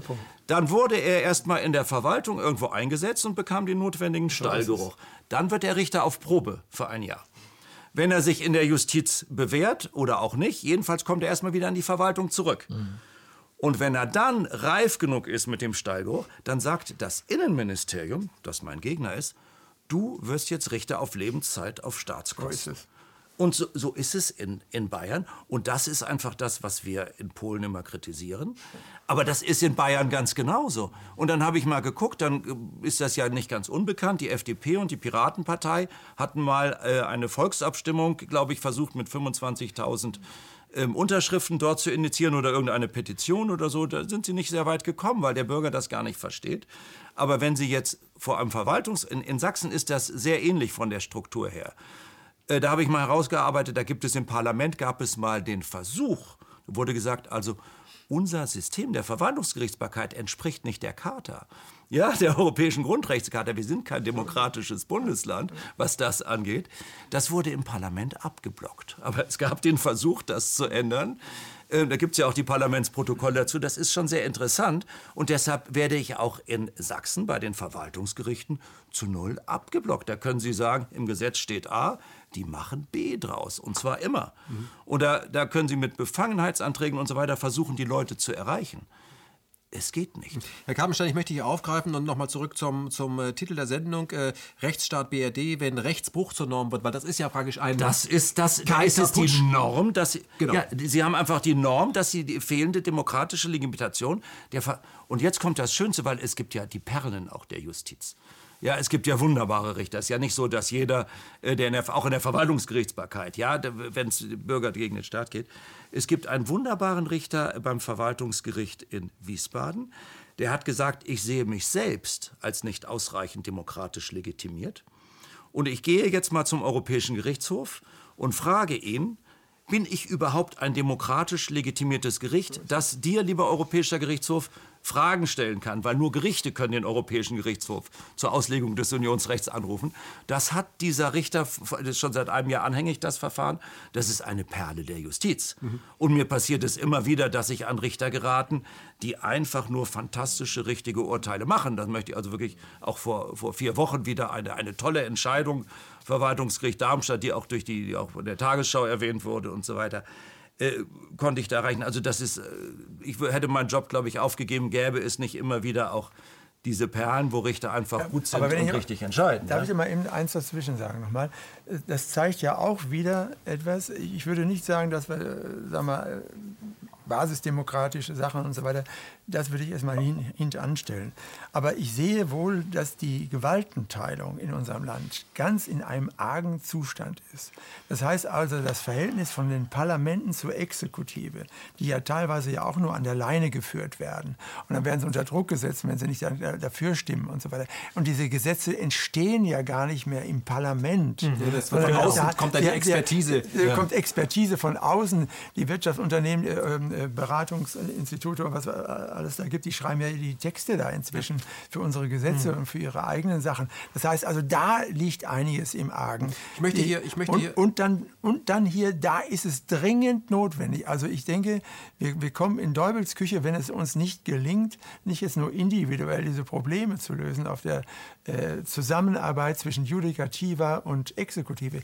Die, die Judikative muss eine sehr höheren Grad an Selbstständigkeit und Selbstverwaltung auch haben, so wie es das Verfassungsgericht ja damals nach dem Zweiten Weltkrieg äh, durchgesetzt und hat. Und wie das Grundgesetz aufzeigt. Herr Forschelbrot, ich möchte Ihnen dafür danken, dass Sie jetzt nach eineinhalb Stunden hier genau in diesen anderen Bereich der Sendung gehen, nämlich wie können wir das, was wir im Moment sehen, was im Argen liegt und was höchst gefährlich äh, ist für das Grundgesetz und für unsere äh, gesellschaftliche Norm, äh, wie können wir das ändern? Da möchte ich bei Ihnen äh, weitermachen, Herr, Di Herr Diestel. Sie sind ja schließlich mal Innenminister gewesen. Was glauben Sie, muss, ist dringend überfällig? Was muss denn getan getan werden, um das, äh, diese Probleme, die hier beschrieben werden, um die mal auszuräumen? Weil das ist ja kein Pappenstiel. Also einen wichtigen Punkt haben wir angesprochen, das ist die größere Kritikbereitschaft der Medien in diesem Land. Sie müssen unabhängiger sein, sie müssen äh, äh, auch eine innere Bereitschaft haben gegen den Stachel zu lecken. Sie müssen einfach kritischer wieder werden. Das ist, wenn der Sie das Spiegel nicht tun. muss wieder der Spiegel. Wenn Sie das nicht tun, dann muss es andere Regularien geben und, und die sehe ich im Augenblick nicht. Na, man könnte wir, ja zum Beispiel sagen, also ist mal ein Beispiel, man ja. könnte sagen, Entschuldigung, es ist ja nicht so, dass wenn ihr keine Lust habt, dass das kein Problem ist, weil ihr habt, ihr kriegt GEZ-Gebühren. Ihr müsst das also tun. Und wenn ihr das nicht macht, dann geben wir die GZ-Gebühren vielleicht mal Leuten, die das tun. Über die öffentlich-rechtlichen rede ich gar nicht. Aber, aber ich gebe Ihnen, ob Sie das tun? Nein, das geht nicht. Nein, das geht nicht. Aber würden Sie das begrüßen? Dann, Herr, Herr, Herr Redakteur, dann machen Sie es vielleicht gerade nicht, wenn Sie das Geld bekommen. Mhm. Dann sind Sie genauso abhängig wie die anderen. Nein, es muss wieder zu einem kritischen Denken führen und die Medien haben ja eine ganz, ganz wichtige Aufgabe, diese ganze Verfilzung. Ich weiß ja auch, wenn ich ein Anwalt bin, Herr Kollege, ich weiß, welcher Richter, die Perlen, von denen Sie gesprochen haben. Natürlich ist der Richter immer doof, wenn er nicht so entscheidet wie ich. Und wenn er mich entscheidet, dann sage ich, das ist ja wieder ein Höhepunkt der deutschen Rechtsprechung. Nein, wir müssen ganz einfach, äh, Herr Professor, Sie haben es angesprochen, diese, diese Teilung dieser Kräfte, die, verstehen Sie, diese völlige Unabhängigkeit. Mhm. Ein, ein Richter muss völlig, völlig unabhängig sein. Er muss unangenehm auffallen. Mhm. Und er muss dann seine, und das machen auch viele, muss ich sagen. Wir, und wir müssen den Menschen dieses Grundgesetz erläutern. Wir müssen ihnen einfach sagen, das ist unser Reichtum und das macht uns stärker. Im Gegensatz zu den Polen, ja. im Gegensatz zu den Ungarn, die so etwas äh, äh, nicht verwirklicht haben und, und vielleicht auch historisch im Augenblick noch nicht können. Das hat uns stärker gemacht und deswegen glaube ich, muss man in den Schulen überall in, in der Gesellschaft und Sie müssen mit Ihrem, was mit Ihrem Bus, wenn ich das richtig verstanden habe, und mit, ihren, äh, äh mit Ihrer Demonstration noch deutlicher. Mhm. ich weiß davon gar nichts, aber ich muss Ihnen ganz offen sagen, ähm, Herr Schreier, Sie hatten das angesprochen, 1990 äh, wäre der Zeitpunkt gewesen, eine mhm. große Verfassungsdiskussion ja. loszutreten. 1990 war alles offen. Mhm. Wie, wie, dieses, dieses Grundgesetz wäre vom Tisch gefegt worden. Verstehen Sie? Mhm. Das wäre kaputt diskutiert worden. Ähm, aber es ist für mich immer noch modern. Und es, die Modernität besteht darin, wir, wir haben ja über diese Corona-Krise gesprochen. Es ist immer noch modern und es wird alles falsch gemacht. Den Menschen werden ganz einfach. Ja, der Punkt ist doch, dem Menschen wird der gute Glaube genommen, der Ja. hier drin steckt. Ja, also der, der, der Punkt, den ich vorhin meinte, ist ja der mit der verfassunggebenden Versammlung. Das ist ja auch interessant, wenn man sich mit der, mit der Gründung des Grundgesetzes befasst. Ich habe das in meinem Buch gemacht, 48, wie waren die Debatten im Parlamentarischen Rat, da kann man wirklich viel daraus lernen. Äh, der Punkt ist ja der, eine verfassunggebende Versammlung findet statt und es gibt eine riesige öffentliche Diskussion über diese Fragen. Die Menschen sind politisiert und am Ende gibt es eine Abstimmung. Und die hat ja hier nicht stattgefunden. Das waren ja nur die Landesverfassungen, über die es Abstimmung gegeben hat. In Westdeutschland und in Ostdeutschland. Es gibt ja keine bundesweite nein. Abstimmung über eine Verfassung. Und das ist, das kann man ja eigentlich gar nicht glauben. Das ist ja ein unhaltbarer Zustand. Und das ist notwendig. Das ist dringend Herr notwendig. Schreier, Und wo, die- diese wo sehen Sie denn die Chance in der Ja, jetzigen Situation, das dass wir darüber diskutieren? Und ich glaube, ich möchte mal daran festhalten, ich, ich glaube, wir brauchen wirklich einen, einen Corona-Untersuchungsausschuss, der sich nicht nur um Corona kümmert, sondern generell die Frage äh, stellt, wie kann es sein, dass bei Krisen immer dasselbe Prozedere abläuft? Und, zwar, und es wird immer schlimmer, weil das haben wir zum ersten Mal, also Lockdown ist das historisch einmalig, selbst 44 durfte man noch raus. Das muss man sich mal vorstellen. Aber ähm, und das äh, Impfpflicht und, und, und Corona-App mit Tracking-Daten, die irgendwo landen und das ist alles so, das musst du hinnehmen. Und dass dann Herr Söder sagt, er ist dafür, dass es eine App gibt und dass ge geimpft werden müssen, das wird ja schlimmer. Wie können wir diese, wie, wo liegen die Chancen, sagen, ich habe dazu keine Lust mehr? Ja, die, die, Da liegt es doch beim Bürger auch zu sagen, ich mache das nicht mehr. Na ganz genau. Also die Krise zeigt uns ja allen, dass man viel tiefer angreifen muss. Dass die Strukturprobleme, die Strukturen selbst, wie sie, wie sie gebaut werden, wie die Leute die Karrieren machen können in unserem System, welche Abhängigkeiten da bestehen, dass das ja nur zu einem verkorksten Ergebnis führen kann. Wir müssen viel tiefer angreifen und wir müssen öffentlich debattieren. Und die Medien, die etablierten Medien, sind dazu immer weniger in der Lage, leider. War auch für mich der Grund, mit zwei Kollegen zusammen ein Alternativmedium aufzubauen, sehr klein. Äh, Es gibt viele solche Initiativen oder mehrere solche Initiativen. Rainer Mausfeld sagt, wir müssen den Debattenraum erweitern. Der Debattenraum hat sich verengt. Das finde ich eine eine wichtige Formulierung. Und ohne dem geht überhaupt nichts. Also dieses, dieses offene Diskutieren und all das äh, sehen viele Menschen jetzt in der Krise, die es vorher nicht schon, viele haben es auch schon vorher gesehen, aber viele merken es spätestens jetzt. Ähm, lassen Sie uns über etwas äh, sprechen, was Sie, Herr Diesel, schon angesprochen haben. Ich meine, wenn wir über Richter und Politiker und äh, Anwälte sprechen und die Presse sprechen, dass wir dort oben Leute haben, die, sag ich mal, äh, eine Mangelerscheinung haben, nämlich Mangel an Mut. Würde ich mal sagen. Die Mangel an Mut. Mangel an Mut. Dann muss man dafür Verständnis haben, weil Mut bekommt nicht jedem. Also viele, die in Deutschland mutig waren, haben das gar nicht überlebt. Ja, so. Aber da müssen wir eigentlich auch bei der Schule anfangen. Ich meine, wir lernen deutsche Geschichte auswendig. Bei uns heißen die Straßen nach äh, Rosa Luxemburg und äh, Geschwister Scholl. Aber wenn jemand das dann mal tut, das sehen wir ja auch bei Julian Assange oder bei Snowden, dann, wird er, dann muss er sich irgendwo verkriechen. Also wir, unsere Dissidenten kommen immer nur aus dem Ausland und äh, sind nur deswegen bei uns Dissidenten, weil sie den politischen Gegner äh, äh, kritisieren. Was können wir tun, damit die Gesellschaft auch diesen Mut von Anfang an fördert? Sagt, ja, lehn dich aus dem Fenster. Und was müssen wir als Gesellschaft vielleicht auch lernen, das auszuhalten, auch wenn der eine ganz komische Meinung hat? Wir müssen uns einmischen, ob wir es wollen oder nicht. Ich, ich trete viel in der Öffentlichkeit auf mit Buchlesungen, Vorträgen und so weiter und so fort. Und dann werde ich immer wieder gefragt, ja, mischen Sie, Herr Diesel, machen Sie doch mit, ich komme auch mit. Und dann habe ich natürlich, weil ich auch faul bin, weil ich bequem bin, Na, Sie hacken Holz. Weil, weil ich gerne holzhackig, weil ich gerne zur Jagd gehe, weil ich gerne anderen Blödsinn mache. ja. Symbolisch. Deswegen habe ich immer die Generalausrede, ich habe mich schon eingemischt, jetzt seid ihr dran. Aber das ist falsch. Es ist nur eine Ausrede. Herr Krabenstein, wir müssen uns einmischen. Sonst überlassen wir es den anderen. Und wir müssen das, was wir an verfassungsrechtlichen Widersprüchen erkennen, was wir alle übereinstimmen erkennen, das müssen wir den Menschen erklären. Wir tun es nicht. Also ich tue es zumindest nicht, weil ich sage auch, die Zeit ist soweit. Basisarbeit in einer demokratischen Partei ist das Schlimmste, was Sie sich vorstellen können. Waren Sie schon mal in einem CDU-Ortsverband in Mecklenburg-Vorpommern? Ich glaube, das ist mein Albtraum. Ich glaube, das ist, ich glaube, das ist Herr Kappel, es ist der Albtraum. Aber, aber wir müssen uns einmischen. Es muss wieder so sein, dass man einfach Also auch da kann ich vielleicht ein- einhaken, weil das ist ja genau der Punkt. Das ist ja ein häufiges Argument auch in den letzten Jahren immer gewesen, dass man gesagt, Leute, mischt euch ein, geht in die Parteien, bringt euch ein. Und da sagen viele Leute aus ihrer Lebenserfahrung, tickt's noch richtig? Parteien bewegen doch sowieso nichts. Das ist doch völlig egal, wer regiert. So, das ist ja die These sozusagen, die sich auch oft äh, bestätigt.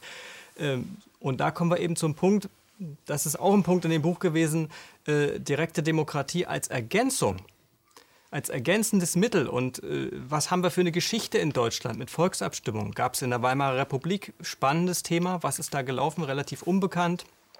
Und auch ein spannendes Thema haben wir bei, in der, bei einer anderen KenFM-Sendung schon ausführlich darüber gesprochen. Wie waren die Debatten dazu in der Zeit 1947, 46, kurz bevor das Grundgesetz beschlossen wurde, gab es ganz wichtige und, und, und, und, und Debatten, an die man heute anknüpfen kann. Das ging und dann alle waren für die direkte Demokratie. Sehr viele und der Kalte Krieg hat das dann weggewischt. Diese neue Polarisierung hat das weggewischt, der Angst vor dem Kommunismus, Enteignung und so weiter. Nein, wir dürfen die Leute nicht entscheiden lassen, sonst wird das hier auch so mal ganz grob gesagt. Und da müssen wir wieder anknüpfen. Es ist ja nicht so, dass jetzt jemand irgendwie die Parlamente abschaffen will. Völliger Blödsinn. Aber wir brauchen diese Ergänzung mit bundesweiten Volksabstimmungen und Volksinitiativen, dass auch Gesetze initiiert werden können von von der Bevölkerung. Das ist ganz wichtig. Und heute ist ja wirklich das Problem, wenn man sich die Arbeit des Bundestages und der Ausschüsse mal anguckt, wenn man wirklich mal im Detail reinguckt. Äh, offiziell in der Schule lernt man ja, der Bundestag entwickelt die Gesetze und äh, so. Die, die Gesetzvorlagen kommen fast nur aus der Exekutive. Aber ja. alles, was Sie sagen, ja. geht natürlich theoretisch über die etablierten Parteien. Theoretisch. Theoretisch. Theoretisch geht das. Theoretisch sind die Parteien dazu da. Mhm. Theoretisch sind die Parteien dazu da, den Stillstand, den wir jetzt alle feststellen und mit klugen Worten beschreiben, zu verändern. Deswegen ja, aber wir, ich glaube, wir, wir, wir, haben, wir haben eine große politische Krise. Ja. Das, dieses politische System steht wirklich auf dem Prüfstand. Das heißt, Corona ist jetzt gerade die aktuelle Spitze des ja, Eisberges. Ja. Und, und das heißt, diese Beteiligung am Geschehen und so weiter. Wir sehen so in Corona, ich dachte eben noch, weil Sie sagten, wir haben die Basis verloren, die Presse. Wir haben ja eine interessante Entwicklung, dass sie, diese Basis ja auch teilweise in dieser Krise jetzt entdeckt wird. Da plötzlich tauchen in äh, Talkshows auf einmal eine Krankenschwester auf oder äh, sogenannte systemrelevante Personen. Oder Bodo Schiffmann hat gerade als, als Arzt eine Partei gegründet, Widerstand 2020, Alle und innerhalb von wenigen Tagen 30.000 Mitglieder. Richtig, also das heißt, es, es ist da eine große, oder nehmen Sie die große äh, Klimabewegung, die wir da jetzt also haben, die leidet ja jetzt erst einmal äh, sehr stark unter dieser ganzen Entwicklung. Und die Jugend, die wollen jetzt einfach, äh, die wollen, die sagen auch, ich, ich war da neulich auch bei einer Veranstaltung, da hieß es dann, dann guckt ihr dir die alten Leute an, wie die da alle die, die Politik bestimmen. Und wenn sie uns dann sehen, da gehörten wir natürlich dann auch schon dazu. Das heißt, die wollen jetzt irgendwo mitmachen. Aber ihre Themen werden nicht gesetzt und sie werden nicht aufgenommen. Das ist das immer. Man sieht ja immer, äh, wie sie dann auch ein bisschen belächelt werden, wenn die jungen Frauen da kommen und so weiter. Ja, mach mal schön und so weiter. Also hier, hier, hier, hier liegt etwas brach im Moment, was noch politisch in das äh, gewissermaßen als Transmissionsriemen entwickelt werden muss. Umgekehrt sehen wir, äh, ich habe das jetzt so ein bisschen beobachtet, eine umgekehrte Entwicklung. Ich habe mich auch mal gefragt, warum sackt eigentlich diese SPD da immer weiter runter in den Keller? Und ein Grund ist natürlich, dass die, die, die Grünen im Moment natürlich viel größere Chancen vermitteln, auch für eine persönliche Karriere, sodass der Zuzug in diese mhm. Partei natürlich alles auch wieder Karrieristen sind, wie man sie in anderen Parteien in früheren Jahren der Bundesrepublik auch gesehen hat. Also da, da, da, dann wird dann sehr schnell diese innovative Kraft dann auch wiederum verbraucht. Und äh, es muss endlich gelingen, dass man sich für eine breite, äh, eine breite Bewegung schafft, die sich für die Sache interessiert. Aber Herr, Herr Forscher, wenn Sie jetzt von breiter Bewegung sprechen, also praktisch alle gesellschaftlichen das Schichten. Müssen dann höre ich mir, aber da höre ich aber sofort wieder, äh, das meint also von ganz rechts bis ganz links, also alles querbeet, das ist ja dann Querfront.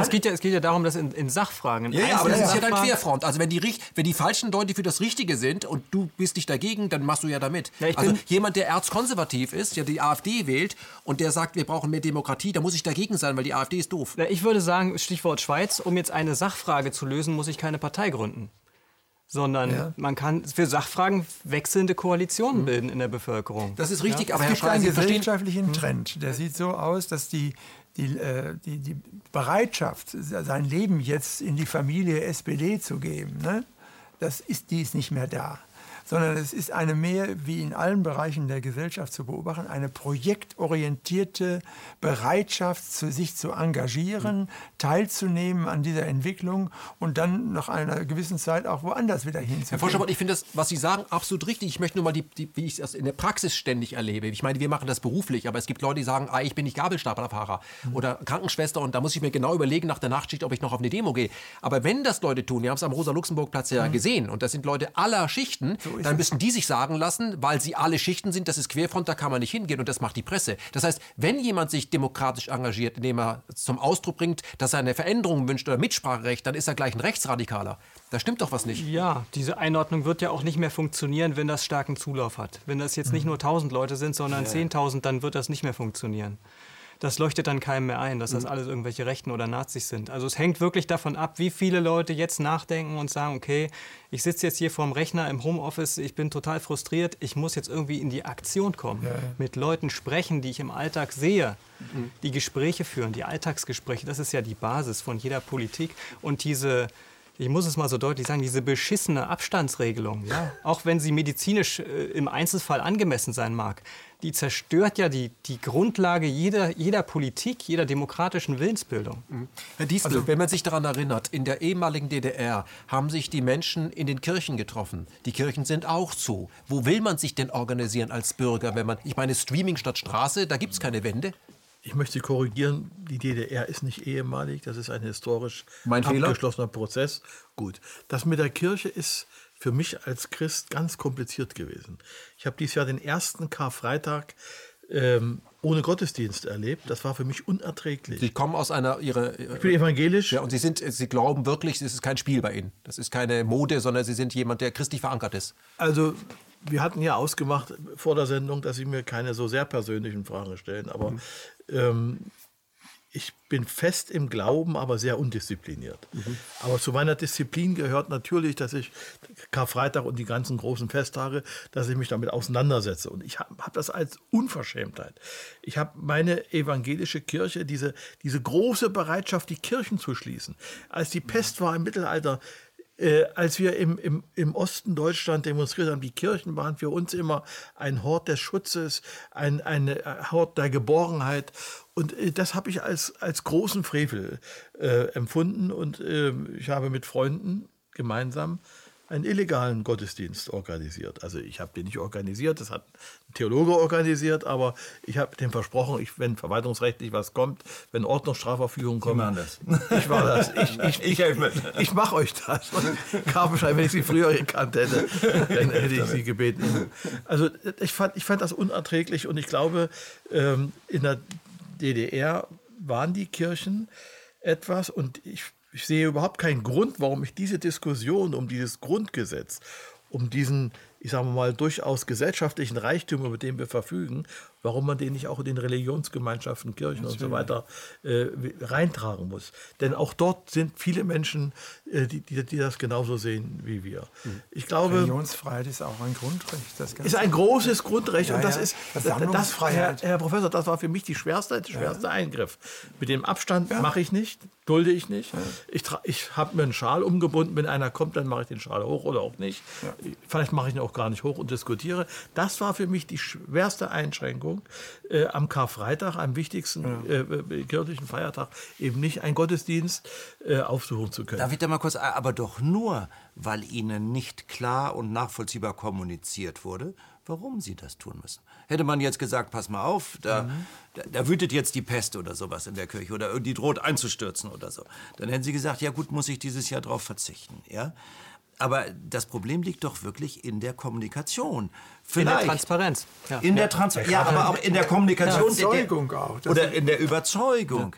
Vielleicht gibt es ja irgendetwas, was wir einfach nicht erfahren, was sagt, Warum was soll wir gar nicht wissen. Recht Es wurde verzichten? Ihnen nicht Ja, ich will nicht kommuniziert. verzichten. Nee, verstehen Sie, ich will. Und es Nein, aber Sie würden ja verzichten, wenn man Sie davon überzeugt, bleib jetzt draußen. Es gibt eine Million vorstellbare Gründe, dass Sie sagen, dieses Jahr verzichte die auf den Karfreitag. Sie würden ja auch nicht in die wurde- Kirche gehen, wenn da gerade ein Erdbeben stattgefunden hat. Man sagt, Irgendwas damit gibt bringst du deine Kinder um. Ja, Aber aber das, Herr Karpenstein, Sie haben völlig recht. Wisst ihr, was das. Schlimmste war? Kein Widerstand gegen diese Festlegung. Es gab in Deutschland keinen Widerstand, dass die Kirchen geschlossen werden. Das hat mich so entsetzt. Ich- was Sie ich- ich- Das beschreiben- war noch viel schlimmer, dass, dass wir nicht wissen, warum wir eigentlich Herr Karpenstein, was Sie beschreiben, Ja? das hat vielleicht mit dem, was Sie sagen, zu tun. Und das ist etwas, was ich für höchst gefährlich halte. Nämlich, dass es reicht, etwas diffus zu machen, Was ja, eigentlich so denkt, dann bin ich, gehe ich damit nicht konform. doch, ja. Mach es möglichst diffus, dann bekommst du keinen Widerstand. Ich kann mich doch Also überzeugen lassen, eine, Magd, eine, eine Maske aufzusetzen. Da kann man mich doch überzeugen. Hat man bisher aber nicht. Richtig. Ja? Und ich, äh, da bin ich jetzt erwachsen genug und sage, dann setze ich sie auch nicht auf, weil ich bisher nicht davon Wir haben aber Maskenpflicht und wir haben auch in Deutschland inzwischen einen Trend stark zu denunzieren, wenn irgendjemand Aber nicht Herr Ja. hat genau den richtigen Satz gesagt. Da bin ich erwachsen genug. Das ist um genau. zu sagen, du musst, du beschränkst meine Grundrechte, du musst mich überzeugen, dann mache ich das. Und die gerne. Regierung ich behandelt- halte an der roten Ampel Wie an, kleine an der Kinder, die, Genau. Straße. die Mutti sagt, Ja, ihr genau, seid im Kindergarten, überzeugt. ihr setzt euch auf den Topf. Aber dazu gehören Jetzt auch die Kinder. Die, die Kinder gehören auch Ja, zu dieser. Regierung. Richtig, richtig. Das ist das Problem. Herr Professor, sind- der, der große der Aufschrei, der hat mir gefehlt. Der Richtig. große Aufschrei, die Unzufriedenheit, die große. Und, aber die Ja, kommt. aber die Frage nach dem, nach dem, weshalb soll ich das denn tun, das Mhm. ist doch immer die Frage. Warum soll ich? Und ich finde es toll, ich habe drei Kinder, die, die mich natürlich immer fragen, warum sollte ich das tun? Sag ich, wir gehen jetzt Mountainbike fahren zwei Stunden in die Sonne. Warum sollte ich das tun? Mhm. Dann muss ich Ihnen schon erklären, erstens, weil ich das sage und zweitens, weil es dir gut tut. ja, weil es dir gut tut. Ich mache das für dich und du wirst sehen, im Wald ist wunderbar, da sind schöne Tiere, es tut dir gut, es ist anstrengend und hinterher fühlst du dich toll. Das kann ich denen ja erklären. Das ist jetzt vielleicht ein albernes, aber das ist Fühlen Sie ja sich so. entmündigt? Ja, das, das, das könnte man so sagen, ja. Sehr. Ich, ich fühle mich vor allem jetzt schlecht, also ist die, die Kommunikation ist einfach eine wir Katastrophe. fühlen uns unter, ich muss, unter Niveau behandelt. ja. aber ich muss mir raussuchen, was sind denn die Gründe? Was sind denn die Gründe, dass uns die Grundrechte und Grundfreiheiten so weggenommen wurden? Das muss ich mir selbst raussuchen. Was geht Ihrer Meinung nach im Innenminister vor, wenn man merkt, es geht zu einfach? Da könnte man ja theoretisch noch weit einfacher gehen. Ich weiß, es weckt ja Was- möglich, was- was- möglicherweise Innen- Fantasien bei Menschen. Was in dem Innenminister vorgeht? Ja, oder ich, Ich kann Ihnen das genau sagen. Ein Defizit an Wir haben 16 ein, ein, Innenminister. ein De an, an diesen Leuten, die sind von einem Defizit geprägt an Dingen, an die sie gebunden sind, zwingend gebunden. Und ein Ding davon liegt hier auf der Erde. Auch die Landesverfassung in allen Bundesländern lassen das nicht zu, äh, wie wir leben. Und ich glaube, nicht der politische Ehrgeiz, nicht äh, äh, die Absicht, der schönste und der klügste Innenminister zu sein, sondern einfach die Zwänge, die sich aus diesen verfassungsrechtlichen Normativen ergeben. Das muss das Denken dieser Innenminister beeinflussen. wenn Herr Laschet aus der Reihe tanzt, kriegt er richtig auf die Mütze. Ich möchte von Ihnen mal wissen, Sie waren ja lange Berufspolitiker bei der CDU. Nee, ich habe nur deutsche Einheit gemacht, da bin ich gegangen. Da war ich Bundesliga-Präsident. Aber Sie da haben die ich- wichtigste Unterschrift in Ihrem Leben gelassen, ist nämlich das. den Abbau der deutschen Grenzen. So ist das. Ja, das ist Ja, schon da mal, bin ich das, stolz das drauf. ist schon Ja. mal was, das kann nicht jeder von sich behaupten. Aber ähm, was erwarten Sie eigentlich von der Politik? Jetzt in der Situation. Wir können sagen, okay, Sie haben Fehler gemacht, Sie hatten Angst, Sie wussten nicht Bescheid. Und Ich habe nie Fehler gemacht. Das Na, nicht Sie, sondern was, was, was erwarten Sie jetzt? Ich erwarte, was erwarten Sie, was Politik, jetzt passieren muss? Ich erwarte, dass die Politik elitär wird. Dass sie jetzt elitär wird, dass sie äh, die Elite unseres Landes, unseres Volkes, der Menschen darstellt und dass sie Entscheidungen trifft, die. Dass die, Sie also die Intelligenz einbindet. dass sie, na, na, das sowieso, dass sie erstmal Intelligenz selber, äh, äh, äh, dass sie sich der Intelligenz bemächtigen, dass sie intelligent sind, dazu zähle ich auch Bildung. Aber was, sie was, keine, gibt, was gibt Ihnen die Hoffnung, dass das passieren wird? Nein, das war, Weil wir, ein, weil wir riesengroße Regenerationskräfte in unserem Volk haben. Ja, aber von Riesengroße. Leuten, und Leute, ich die- glaube, diese Diskussion zeigt es ja. Das sind zwei Anwälte, Journalisten und alles Mögliche. da. Diese zeigt ja, äh, dass wir Wege kennen und, und Wege wissen.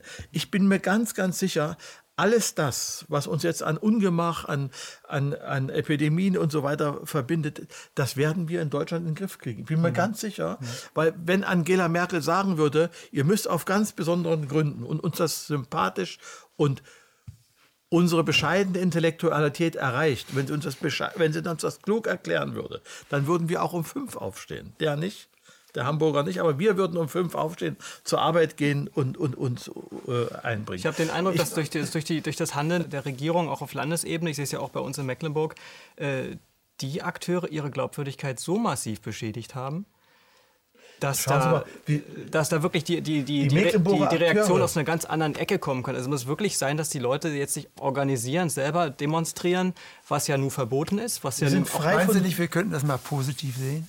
Ich würde es mal positiv die sehen. Mecklenburger Akteure. Also wirklich, dass diese Krise, die Krise, wir müssen endlich zu einer Krise kommen, um nach diesem Stillstand, diesen Verkrustungen der Merkel-Ära tatsächlich jetzt einen Neuanfang. Das wird nicht von heute auf morgen gehen. die, Das heißt, die Corona ist noch Geburtskanal, aber wir sind noch nicht draußen. Corona ist im Moment. Wir haben eine das ist noch- gigantische ist noch sicher- Verfassungskrise, aber keine, keine Epidemie. Nein, nein. Also da- da- das wird eben. Da- Das wird aber jetzt zusammen zu sehen sein.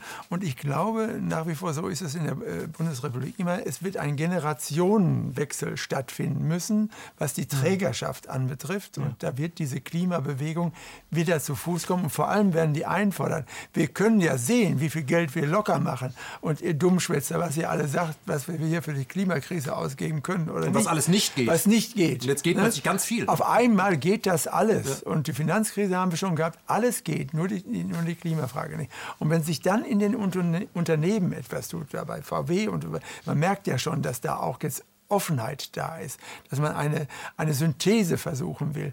Also zwischen dieser Klimabewegung auf der einen Seite und der Lektion, die wir aus dieser Corona-Krise dann ziehen können. Herr Foschepot, wenn man sich überlegt, wie die Republik sich entwickelt hat, da gab es ja in den 60er, 70ern sehr viel Druck durch eine außerparlamentarische Opposition. Ja. Ich erwarte jetzt nicht unbedingt, dass sehr viel Druck von den Universitäten kommt. geben. Möchte ich nur ansprechen. Nein, wir, wir haben hier eine Verbindung zwischen einer sozialen Bewegung und der Wissenschaft. Das ist, haben wir ja vorgeführt bekommen, gerade hier in dieser Affäre jetzt auch, da waren es die Virologen. Und bei dem anderen sind es die Klimaforscher. Die, die, die werden nur noch nicht so ernst genommen. Aber Herr Foschepot, nochmal zurück zu den Mir geht es nur Universitäten. darum, eine gesellschaftliche Kraft zu kriegen, die Dynamik reinbringt in diese Ich gebe Ihnen- Gesellschaft. ich gebe die Ihnen recht. Forderung nach Demokratie wieder war. Mit, mit den alten Hüten in den alten Parteien da. Das, Das heißt aber auch letztendlich ziviler Ungehorsam, sich über ein Homeoffice hinweg, hinwegsetzen und sagen, die Streaming statt Straße. das, die können das auch. Damit nicht? können Sie uns äh, gern haben. Aber ich nochmal zurück zu Ihnen. Wie viel Widerstand, äh, wenn wir, sehen, wie viel Widerstand 68er von den Universitäten kam und Sie selber, als Sie neulich mal bei KenFM äh, kamen und gingen zurück an die Universität, wurden ja auch angesprochen und haben gesagt, äh, lieber nicht veröffentlichen, Ja, ja. Äh, ich habe Angst. Und dann, und dann habe ich gesagt, was macht denn der Professor? Wir haben es gemacht. Dann haben Sie später gesagt, Gott sei Dank, dass Sie es gemacht haben. Also an den Universitäten hat sich das Klima ja auch dahingehend geändert, dass jeder, der nicht für die Regierung ist, sich verdächtig macht. Was ist denn da mit den Studenten eigentlich los? Ja, das war, das war diese Sache, dass da im Vorfeld, wir wollten das ja, Ja. filmen, dass da also sich eine wahnsinnige, in Hamburg, da ist ja eine etwas schwere Entwicklung, die haben wir teilweise an Universitäten überhaupt, äh, dass dann also so eine äh, sagen wir, militante Einheit da ist und die wollten da das verhindern. Da. Also das muss man dazu sagen. Den Vortrag, ja. ja. Ja. Also das muss man sich mal vorstellen, dass an den Universitäten die, die Wissenschaftler behindert werden, weil sie der politischen Agenda der aktuellen Studenten nicht gehorchen. Und die ist eben so, dass sie mit Merkel, das ist, wenn man das zusammenzählt. Ja, ja. Ja, also was gegen die Presse passiert, die, die ausschert, gegen Anwälte, die ausscheren, gegen Professoren, die ausscheren. Ja, wer, wer soll denn dann noch ausscheren? Ja, wir haben ja jetzt das, das Gefährlichste, was, was eigentlich passieren kann, nämlich die Spaltung der, der Bevölkerung. Dass, dass ja jeder innerhalb der eigenen Familie, innerhalb des Freundeskreises, hältst du dich an diese Vorgaben? Wenn ich jetzt sage, nein, ich vertraue dir, lass uns umarmen, ja, dann bist du ja vielleicht ein Verschwörungstheoretiker oder Unsolidarisch. Unsolidarisch und so weiter. Du hast eine gewaltige Spaltung und du darfst also das, das Aber ich ähm, finde es gut. du hast Das ein muss Meinungs- sein. Es muss sein. Ja, aber Also, das- es wir kann doch- müssen so, nein, nein, doch, nein, wir diese müssen so Spaltung- viel bewegen in Deutschland. Ich weiß auch noch nicht. Also diese, Richtung diese das geht. Gesellschaft hat ihren Konsens, da gebe ich dem Kollegen recht, aufgegeben. Ja. Wir, wir haben keinen gesellschaftlichen Konsens. Das, das, das, ein- stimmt, das brauchen wir doch nicht. Aber wir sollten wenigstens Nein. einen Konsens haben, dass jeder seine Meinung äußern darf und der Das meine ich. zuhört. Das, das ist doch Kon- das, ist ist klar. dieser, unser- dieser Konsens das und ist der unser wird gerade Konsens. weg, Genau. weil, wir, weil wir gar nicht mehr zuhören, Der weil viele in Angst versetzt werden. Ja. Und wie ein Freund von mir sagt, er fährt an der Nachbarin vorbei, mit der er eigentlich jeden Abend grillt. Und dann springt die wie ein Känguru rückwärts in den Wald und schmeißt sich flach auf den Boden, weil er mit dem Fahrrad bei ihr vorbeifährt. Ja? Ähm, und wie- sollen, wie sollen die sich denn jetzt wieder in den nächsten Wochen irgendwann abends da zusammensetzen und über irgendetwas offen diskutieren? Soll sie einsehen, dass ihre Angst umsonst war? Oder soll er einsehen, dass er völlig das unterschätzt hat? Also Ja? Demokratie und Hysterie passt nicht zusammen. Ich glaube, das kann man so sagen. Aber Ja. dann sind wir noch mal bei dem vermittelnden Medium, der, der Transmissionsriemen. Die Leute erfahren ja all das, was sie da erfahren, aus Massenmedien. Keiner geht zu Herrn, Herrn Drosten oder äh, guckt mal nach. Was tun denn die Massenmedien hier eigentlich? Welche, werden sie ihrer Verantwortung eigentlich gerecht? Oder sind die Massenmedien heute das Spaltmedium? Tja, Also Sie müssen doch immer sehen, wer, wer steht denn dahinter. Ich wollte gerade, da kann ich ja. kurz einhaken. Es gibt ja, das ist interessant in den Medienwissenschaften, das habe ich auch erst vor ein paar Jahren erfahren, gibt es diese Indexing-Hypothese. Das ist, die, es mhm. gibt eine Theorie, die untersucht, was wird eigentlich in den Medien wiedergegeben und welche Meinung nicht. Und die, die ja. Theorie, die ist auch ganz gut bestätigt inzwischen, ist, es wird immer das wiedergegeben, wofür es eine äh, Interessengruppe gibt, die auch äh, im Parlament vertreten ist oder irgendwie gesellschaftlich mächtig ist. Das findet auch Eingang in die Medien. Das ist diese, und wenn es eine große Koalition gibt, im Bundestag alle einer Meinung sind, sind die Medien Medien auch alle einer Meinung, weil da ist ja nichts, woran... Sie spiegeln quasi. Die spiegeln nur, die müssen sich hinter irgendwas verstecken, die meisten Medien. Das, so funktioniert das Geschäft nun mal. Und das heißt natürlich im Umkehrschluss, wir, haben, wir werden größere Medienvielfalt auch nur dann erreichen, wenn sich gesellschaftlich mehr Vielfalt organisiert und auch sichtbar organisiert. Und bei den Medien kommt die Angst dazu, dass sie wirtschaftlich da ja. äh, kollabieren. Ja. Denn äh, man sieht ja an der Süddeutschen, in welchem Verbund die ja jetzt schon integriert worden und ist. Wie seifig und gleichförmig die schreibt. Und ist toll. Ja, ja, das ist, ist doch nicht mehr das, was es früher mal war. Und, und, nehmen Sie es nicht übel. Warum stellt man nicht fest, Sie sind Historiker. Sie haben, ich habe das mit Begeisterung äh, gelesen über Sie, was, was, da, äh, was man über Sie lesen kann wir hatten mal Adenauer, der Name ist häufig gefallen, Ludwig Erhard, Kiesinger, Willy Brandt, große, große Köpfe. Wo sind die Köpfe heute? Was, was sind das? wer, wer, soll sich dann hinter diesen Leuten, wir haben über den Niedergang der SPD eben gesprochen, eine wichtige Partei, für mich vielleicht sogar die wichtigste, obwohl ich Christdemokrat bin, weil sie eine große deutsche Geschichte hat. Wo sind die Köpfe? Was sind das für Figuren? Die, die bewegen doch keinen mehr. Es ist gar nicht mehr so, dass das Parteiensystem im Eimer ist. Die Leute sind im Eimer. Es ist keine Elite. Ich bin der Meinung, es müssen wieder Leute äh, äh aus der Wirtschaft, aus, aus der Kanzlei, Karmenstein, der hat noch nie eine politische Funktion gehabt. Ja, darf ich mal Sie was kurz sagen zu den großen Leuten. Kann es nicht einfach auch nur sein, dass Sie in einem gewissen Alter ändert man ja seine Perspektive? Das, was für Sie als 35-Jähriger der Bundeskanzler Helmut Schmidt vielleicht dann eine richtig große, schillernde Figur war, dass er das mit 60 eben nicht mehr ist. Ja, und das, das für, für den 30-Jährigen würde ich gerne mal fragen, ist für dich jetzt die Kanzlerin und, und Herr Spahn, sind das vielleicht Schmidt, richtig große Schmidt. Leute, mhm. die dich jetzt prägen als 25-Jähriger? Also da würde ich schon vorsichtig sein, dass man sagt, Damals also, war alles besser. Hm. Ähm, ja, wir hatten andere, wir hatten einfach eine andere, andere Perspektive, wir, andere, andere Erfahrung. Köpfe. Wir, das jetzt anders wir hatten war. andere Köpfe, die, die, die diskutieren konnten die auch Widersprüche aufgenommen haben, das, die intellektuell in der Lage waren, Menschen zu führen. Herr Distel, was Sie ansprechen, hat aber mit Sicherheit auch damit zu tun, dass diese Menschen äh, zumindest gestreift oder erlebt und überlebt haben, etwas, was man Krieg nennt. Das prägt massiv. Vielleicht, ich möchte mal hier ja. Reinhard Grebe zitieren, 70 Jahre Frieden sind zu viel ich weiß, es ist böse, aber ist es vielleicht das? Ich weiß gar nicht, was ich verlieren kann? Äh, es ist, es ist die Situiertheit, es ist die Vollgefressenheit von uns. Aber ich möchte 70 Jahre Frieden ist viel zu wenig. Es müssen 140 oder 210 werden. Aber Sie, weiß, Sie wissen, was ich, ich meine. Natürlich weiß ich, weiß ich, was Sie meinen. Es ist eine gewisse Zufriedenheit eingetreten. Und jetzt ist unser Deutschland und auch unser Europa in eine kritische Phase eingetreten. Und meine Herren, es wird nie wieder so, wie es mal war. Es wird nie wieder mal so, es wird nie wieder. Wir also das, was wir jetzt erleben, das ist für Sie jetzt äh, nach äh, 9-11 und Bankenkrise, das ist jetzt eine echte Zäsur? Das ist eine riesige Zäsur. Das Ergebnis, das Ergebnis, über das wir, das diese Diskussion ausgelöst hat, das uns nachdenklich gemacht hat, das uns darauf aufmerksam gemacht hat, dass wir massive Verfassungsbrüche erleben und gestalten im Augenblick gerade. Dieses, dieses, dieser Ausgangspunkt wird Deutschland und Europa gigantisch verändern. Ich bin mir nicht sicher, Herr Kollege, ob Europa dann noch das sein wird, was wir mal gestaltet haben. Mhm. Ich bin sogar bin ich sicher. Ja auch hier, weil ich glaube, es ist wirklich Zeit, es ist wirklich Zeit, jetzt etwas globaler zu handeln. Und es gibt ja dieses, was, was der Bodo Schiffmann, ich habe das von der, zufällig, mhm. ja, weil der Algorithmus von YouTube sich geändert hat in den letzten Monaten, äh, tauchte das zufällig auf. Ich dachte, wie viele andere schwindelambulant sind, haben, ist ja, ja, ist ja toll, da wird geschwindelt. Und da wird der Parteiengründer meinen Sie jetzt. Ja, ja. ja oder ich habe das zufällig vom ersten aus gesehen, schwindelambulant, gucke ich mir an, sage, oh Gott, der redet mir ja fast nach dem Mund, was ich immer dann kritisch sehe, wenn ich, wenn ich jemandem äh, so folgen kann. Aber das tut er bis heute, ist ganz toll. Und ich glaube, ich werde jetzt auch zum ersten Mal in meinem Leben, habe ich ernte, werde ich in eine Partei gehen. Ich werde das auch machen. Aber ich möchte mal bei Ihnen bleiben, Herr Karpenstein. Wenn äh, auch Herrn äh, Bodo Schiffmann vier Videos gelöscht werden und Google das einfach tut, bei uns haben Sie das auch schon getan. Sie haben bei uns Mediziner, die wir interviewt haben, gelöscht, weil es nicht den Regeln der WHO. Äh, ist das nicht gefährlich für die Pressefreiheit? Nein, das, das ist natürlich total gefährlich. Aber, aber das ist genauso gefährlich, wie wenn Sie jetzt als rechter Verschwörungstheoretiker betitelt werden. Da, da das ist nat natürlich, das ist ein Unding, aber da müssen Sie erstmal kommt dann die Überlegung, ist YouTube nicht eigentlich eine privatrechtliche Plattform, ist die überhaupt an die Grundrechte gebunden? Ähm, und das da hatten wir äh, schon mal kurz drüber gesprochen, jetzt auch gestern mit dem Markus Fieler. Ja, die sind an die Grundrechte gebunden und ich schalte mich da auch gerne ein mit aller Macht, weil es geht ja nicht nur um die Meinungsfreiheit Natürlich. nach dem Grundgesetz, sondern auch nach der Charta. Wir sind dann auch wieder im Europarecht, wir haben dann den EuGH. Da kann nicht jeder das machen, ist, was er will. Nein, das ist natürlich äh, gegen YouTube und den Staat, das sind schon große Gegner, das, das mache ich ja ganz gerne. Grundrechte sind geltendes Recht, also insofern. Ja, ja, Moment, aber, ja? aber äh, ja.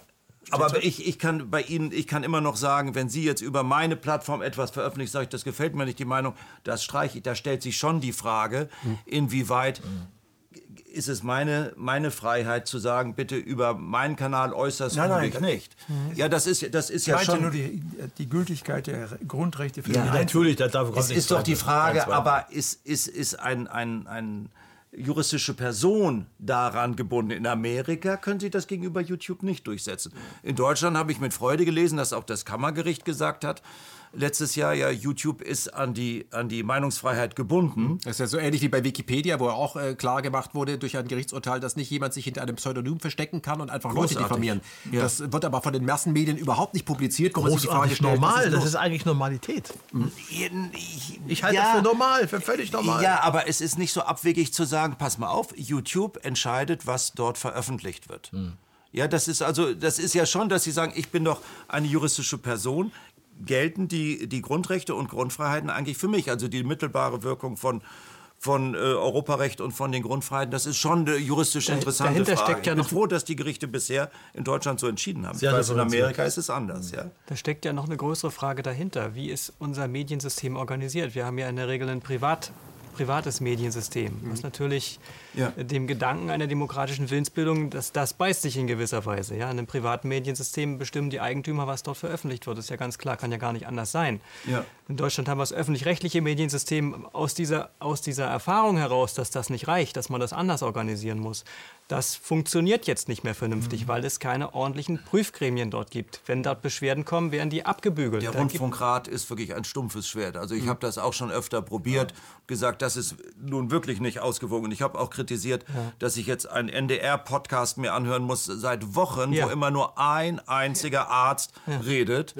Ja, und äh, das, das kann doch nicht sein. 90.000 Ärzten in Deutschland. Ja, wenn ihr das Format Podcast Corona macht, dann bitte macht doch die Artikel 11 äh, des Rundfunkstaatsvertrages ja festgeschrieben. Völlig richtig. Vielfalt, ja, die ja. muss ja machen. Also, was, was, was, ich sagen wollte, Thema YouTube, was dürfen die, was dürfen die nicht? Dahinter steht ja die Frage, über welche Medien strukturell verständigen mhm. wir uns eigentlich in der Gesellschaft? Warum verständigen wir uns eigentlich über ein amerikanisches Videoportal miteinander? Ja, Wahnsinn, Wahnsinn. Ja, Warum eigentlich? Na, weil, warum? Sie, weil, Sie, bei Anne Will nicht eingeladen werden, Herr, Herr Steyer. Deshalb. Genau. genau. Oder warum stellt der Staat nicht so etwas wie YouTube zur Verfügung? Oder gesellschaftlich, ja, oder, gesamtgesellschaftlich. Nicht, das, das wäre, aber, aber deswegen muss ich mal eine Lanze brechen, wirklich für die Richter hier am Kammergericht, die gesagt haben, das war vorher mir gar nicht so klar, dass die knallhart gesagt haben letztes Jahr, erstens, YouTube kann hier verklagt werden ähm, und YouTube ist an die Meinungsfreiheit gebunden. Mhm. Und natürlich darf man dann als YouTube ist dann auch gebunden an das Strafgesetz, wenn dort einer wirklich über die Maßen beleidigt wird und so weiter und das ist von der Meinungsfreiheit jetzt nicht mehr gedeckt, dann darf YouTube das auch löschen. Mhm. Ja, weil irgendwo, ja, dann, weil sie in Haftung was ja wieder eine ja. Zensur ist. Es ist ja immer die Frage, wo beginnt, wo beginnt Zensur und wo ist Verantwortung, genau. weil da jemand hetzt.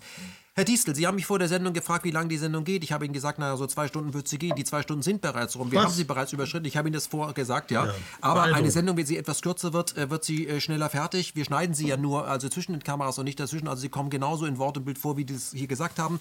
Deswegen ähm, würde ich jetzt gerne zum Schluss kommen, weil wir sie schnell raushauen wollen, damit ähm, sie aktuell bleibt. Ähm, ich möchte, weil wir, glaube ich, hier gerade schon an diesem heißen Punkt sind, wir erleben das, was wir im Moment erleben, als eine wirkliche Zäsur. Ich glaube, das sehen wir alle hier so, die wir hier sitzen, aber auch da draußen. Das hat es so noch nicht gegeben. Lockdown, also sich selbst einsperren müssen und dem, der Bevölkerung wirklich ähm, äh, die, die, Schnauze, den, den, Mund stopfen. Ja, das kann man ja wirklich so die Fresse polieren, um es mal hart zu sagen. Äh, und dass alle das sich daran halten. Und ich bin mit meiner Freundin im Park gesessen und da kam die Polizei und hat gesagt, also entweder auseinander oder es gibt Stress. Ja, also den Sicherheitsabstand sage ich, wissen Sie, wir haben Sex, was soll der Quatsch? Aber das, äh, das ist einfach so.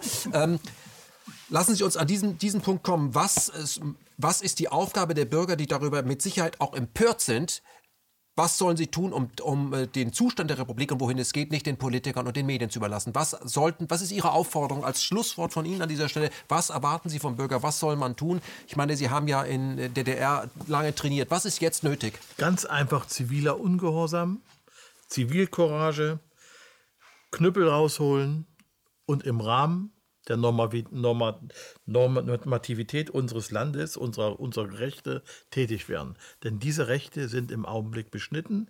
Ich halte sie für rechtswidrig beschnitten. Der Mensch muss zivilen Ungehorsam pflegen. So wie Sie das vorhin für den 68ern gesagt haben und danach, wir müssen uns einfach einmischen. Wir müssen böse sein, wir müssen aggressiv sein.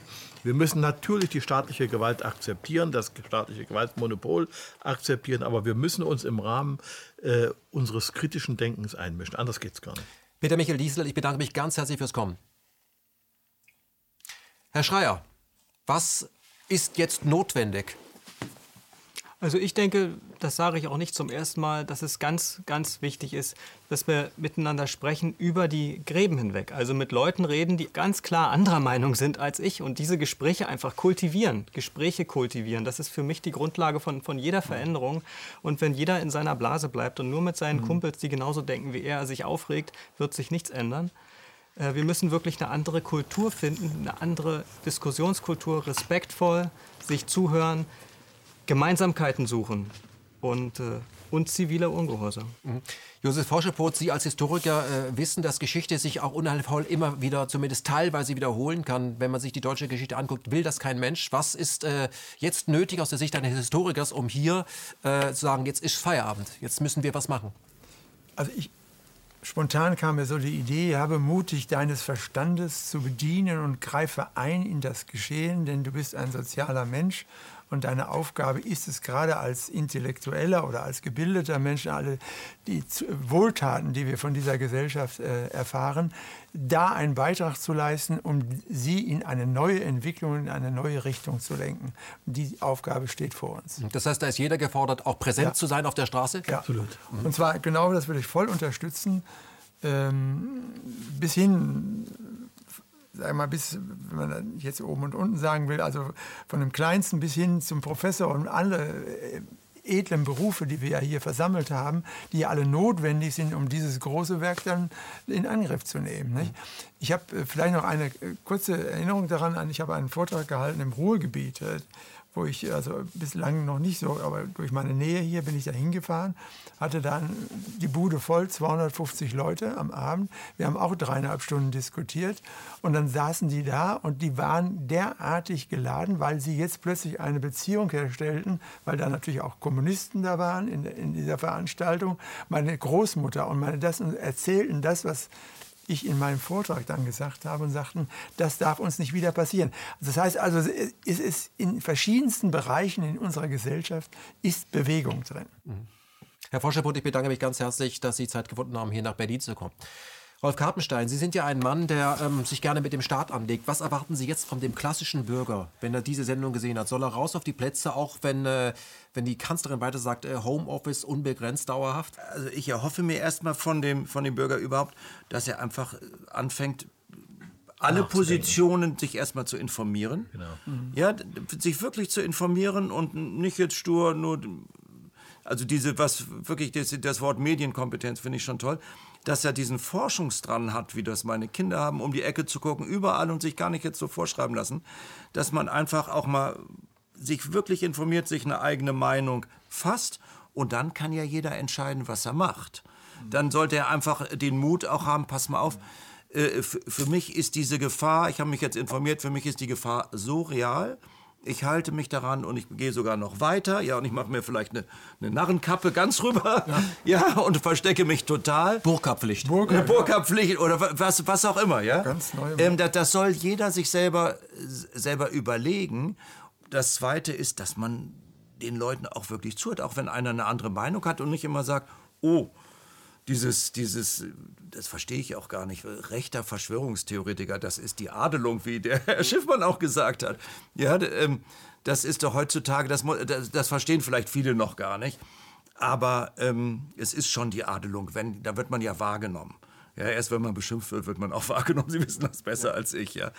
Ähm, Und dann äh, den, den Widerstand natürlich, ich kann den einfacher machen, weil ich sage, ja, dann, dann kommt doch, dann schleppt mich doch weg, dann gebt mir doch ein Bußgeld, weil ich jetzt hier gepicknickt habe oder was auch immer. Meditiert. Oder meditiert. Aggressiv meditiert. Ja, ich, ich, ich habe natürlich diese, die, diese, diesen Mut habe ich, aber, aber den hat ja nicht jeder, das weiß ich ja, das traut sich, das traut sich ja gar nicht jeder. Wir können uns wehren, das ist ja. Ja, das ist ja so, dass wir von Berufswegen, äh, kann ich auch, auch fünf völlig voreingenommenen Richtern beim Bundesverwaltungsgericht meine Meinung ins Gesicht sagen und kann denen sagen, ich habe das auch Herrn Rennert mal gesagt ins Gesicht, da wird er sich, wenn er das jetzt hier sehen sollte, auch daran erinnert, der Präsident des Bundesverwaltungsgerichts, dass ich immer in den mündlichen Verhandlungen, wenn ich vor ihm stehe oder was von ihm lese, denke ich, wann ist eigentlich Artikel 20 Absatz 4 das Widerstandsrecht erreicht? Das habe ich ihm ins Gesicht gesagt.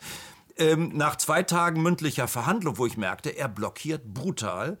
Und dann gab es auch Herrn Deiseroth, wer Sie vielleicht kennen. Herr Deiseroth sagte, ja, richtig so, Knüppel aus dem Sack. Ja, und dann habe ich diesen Prozess wirklich mit Pauken und Trompeten gewonnen.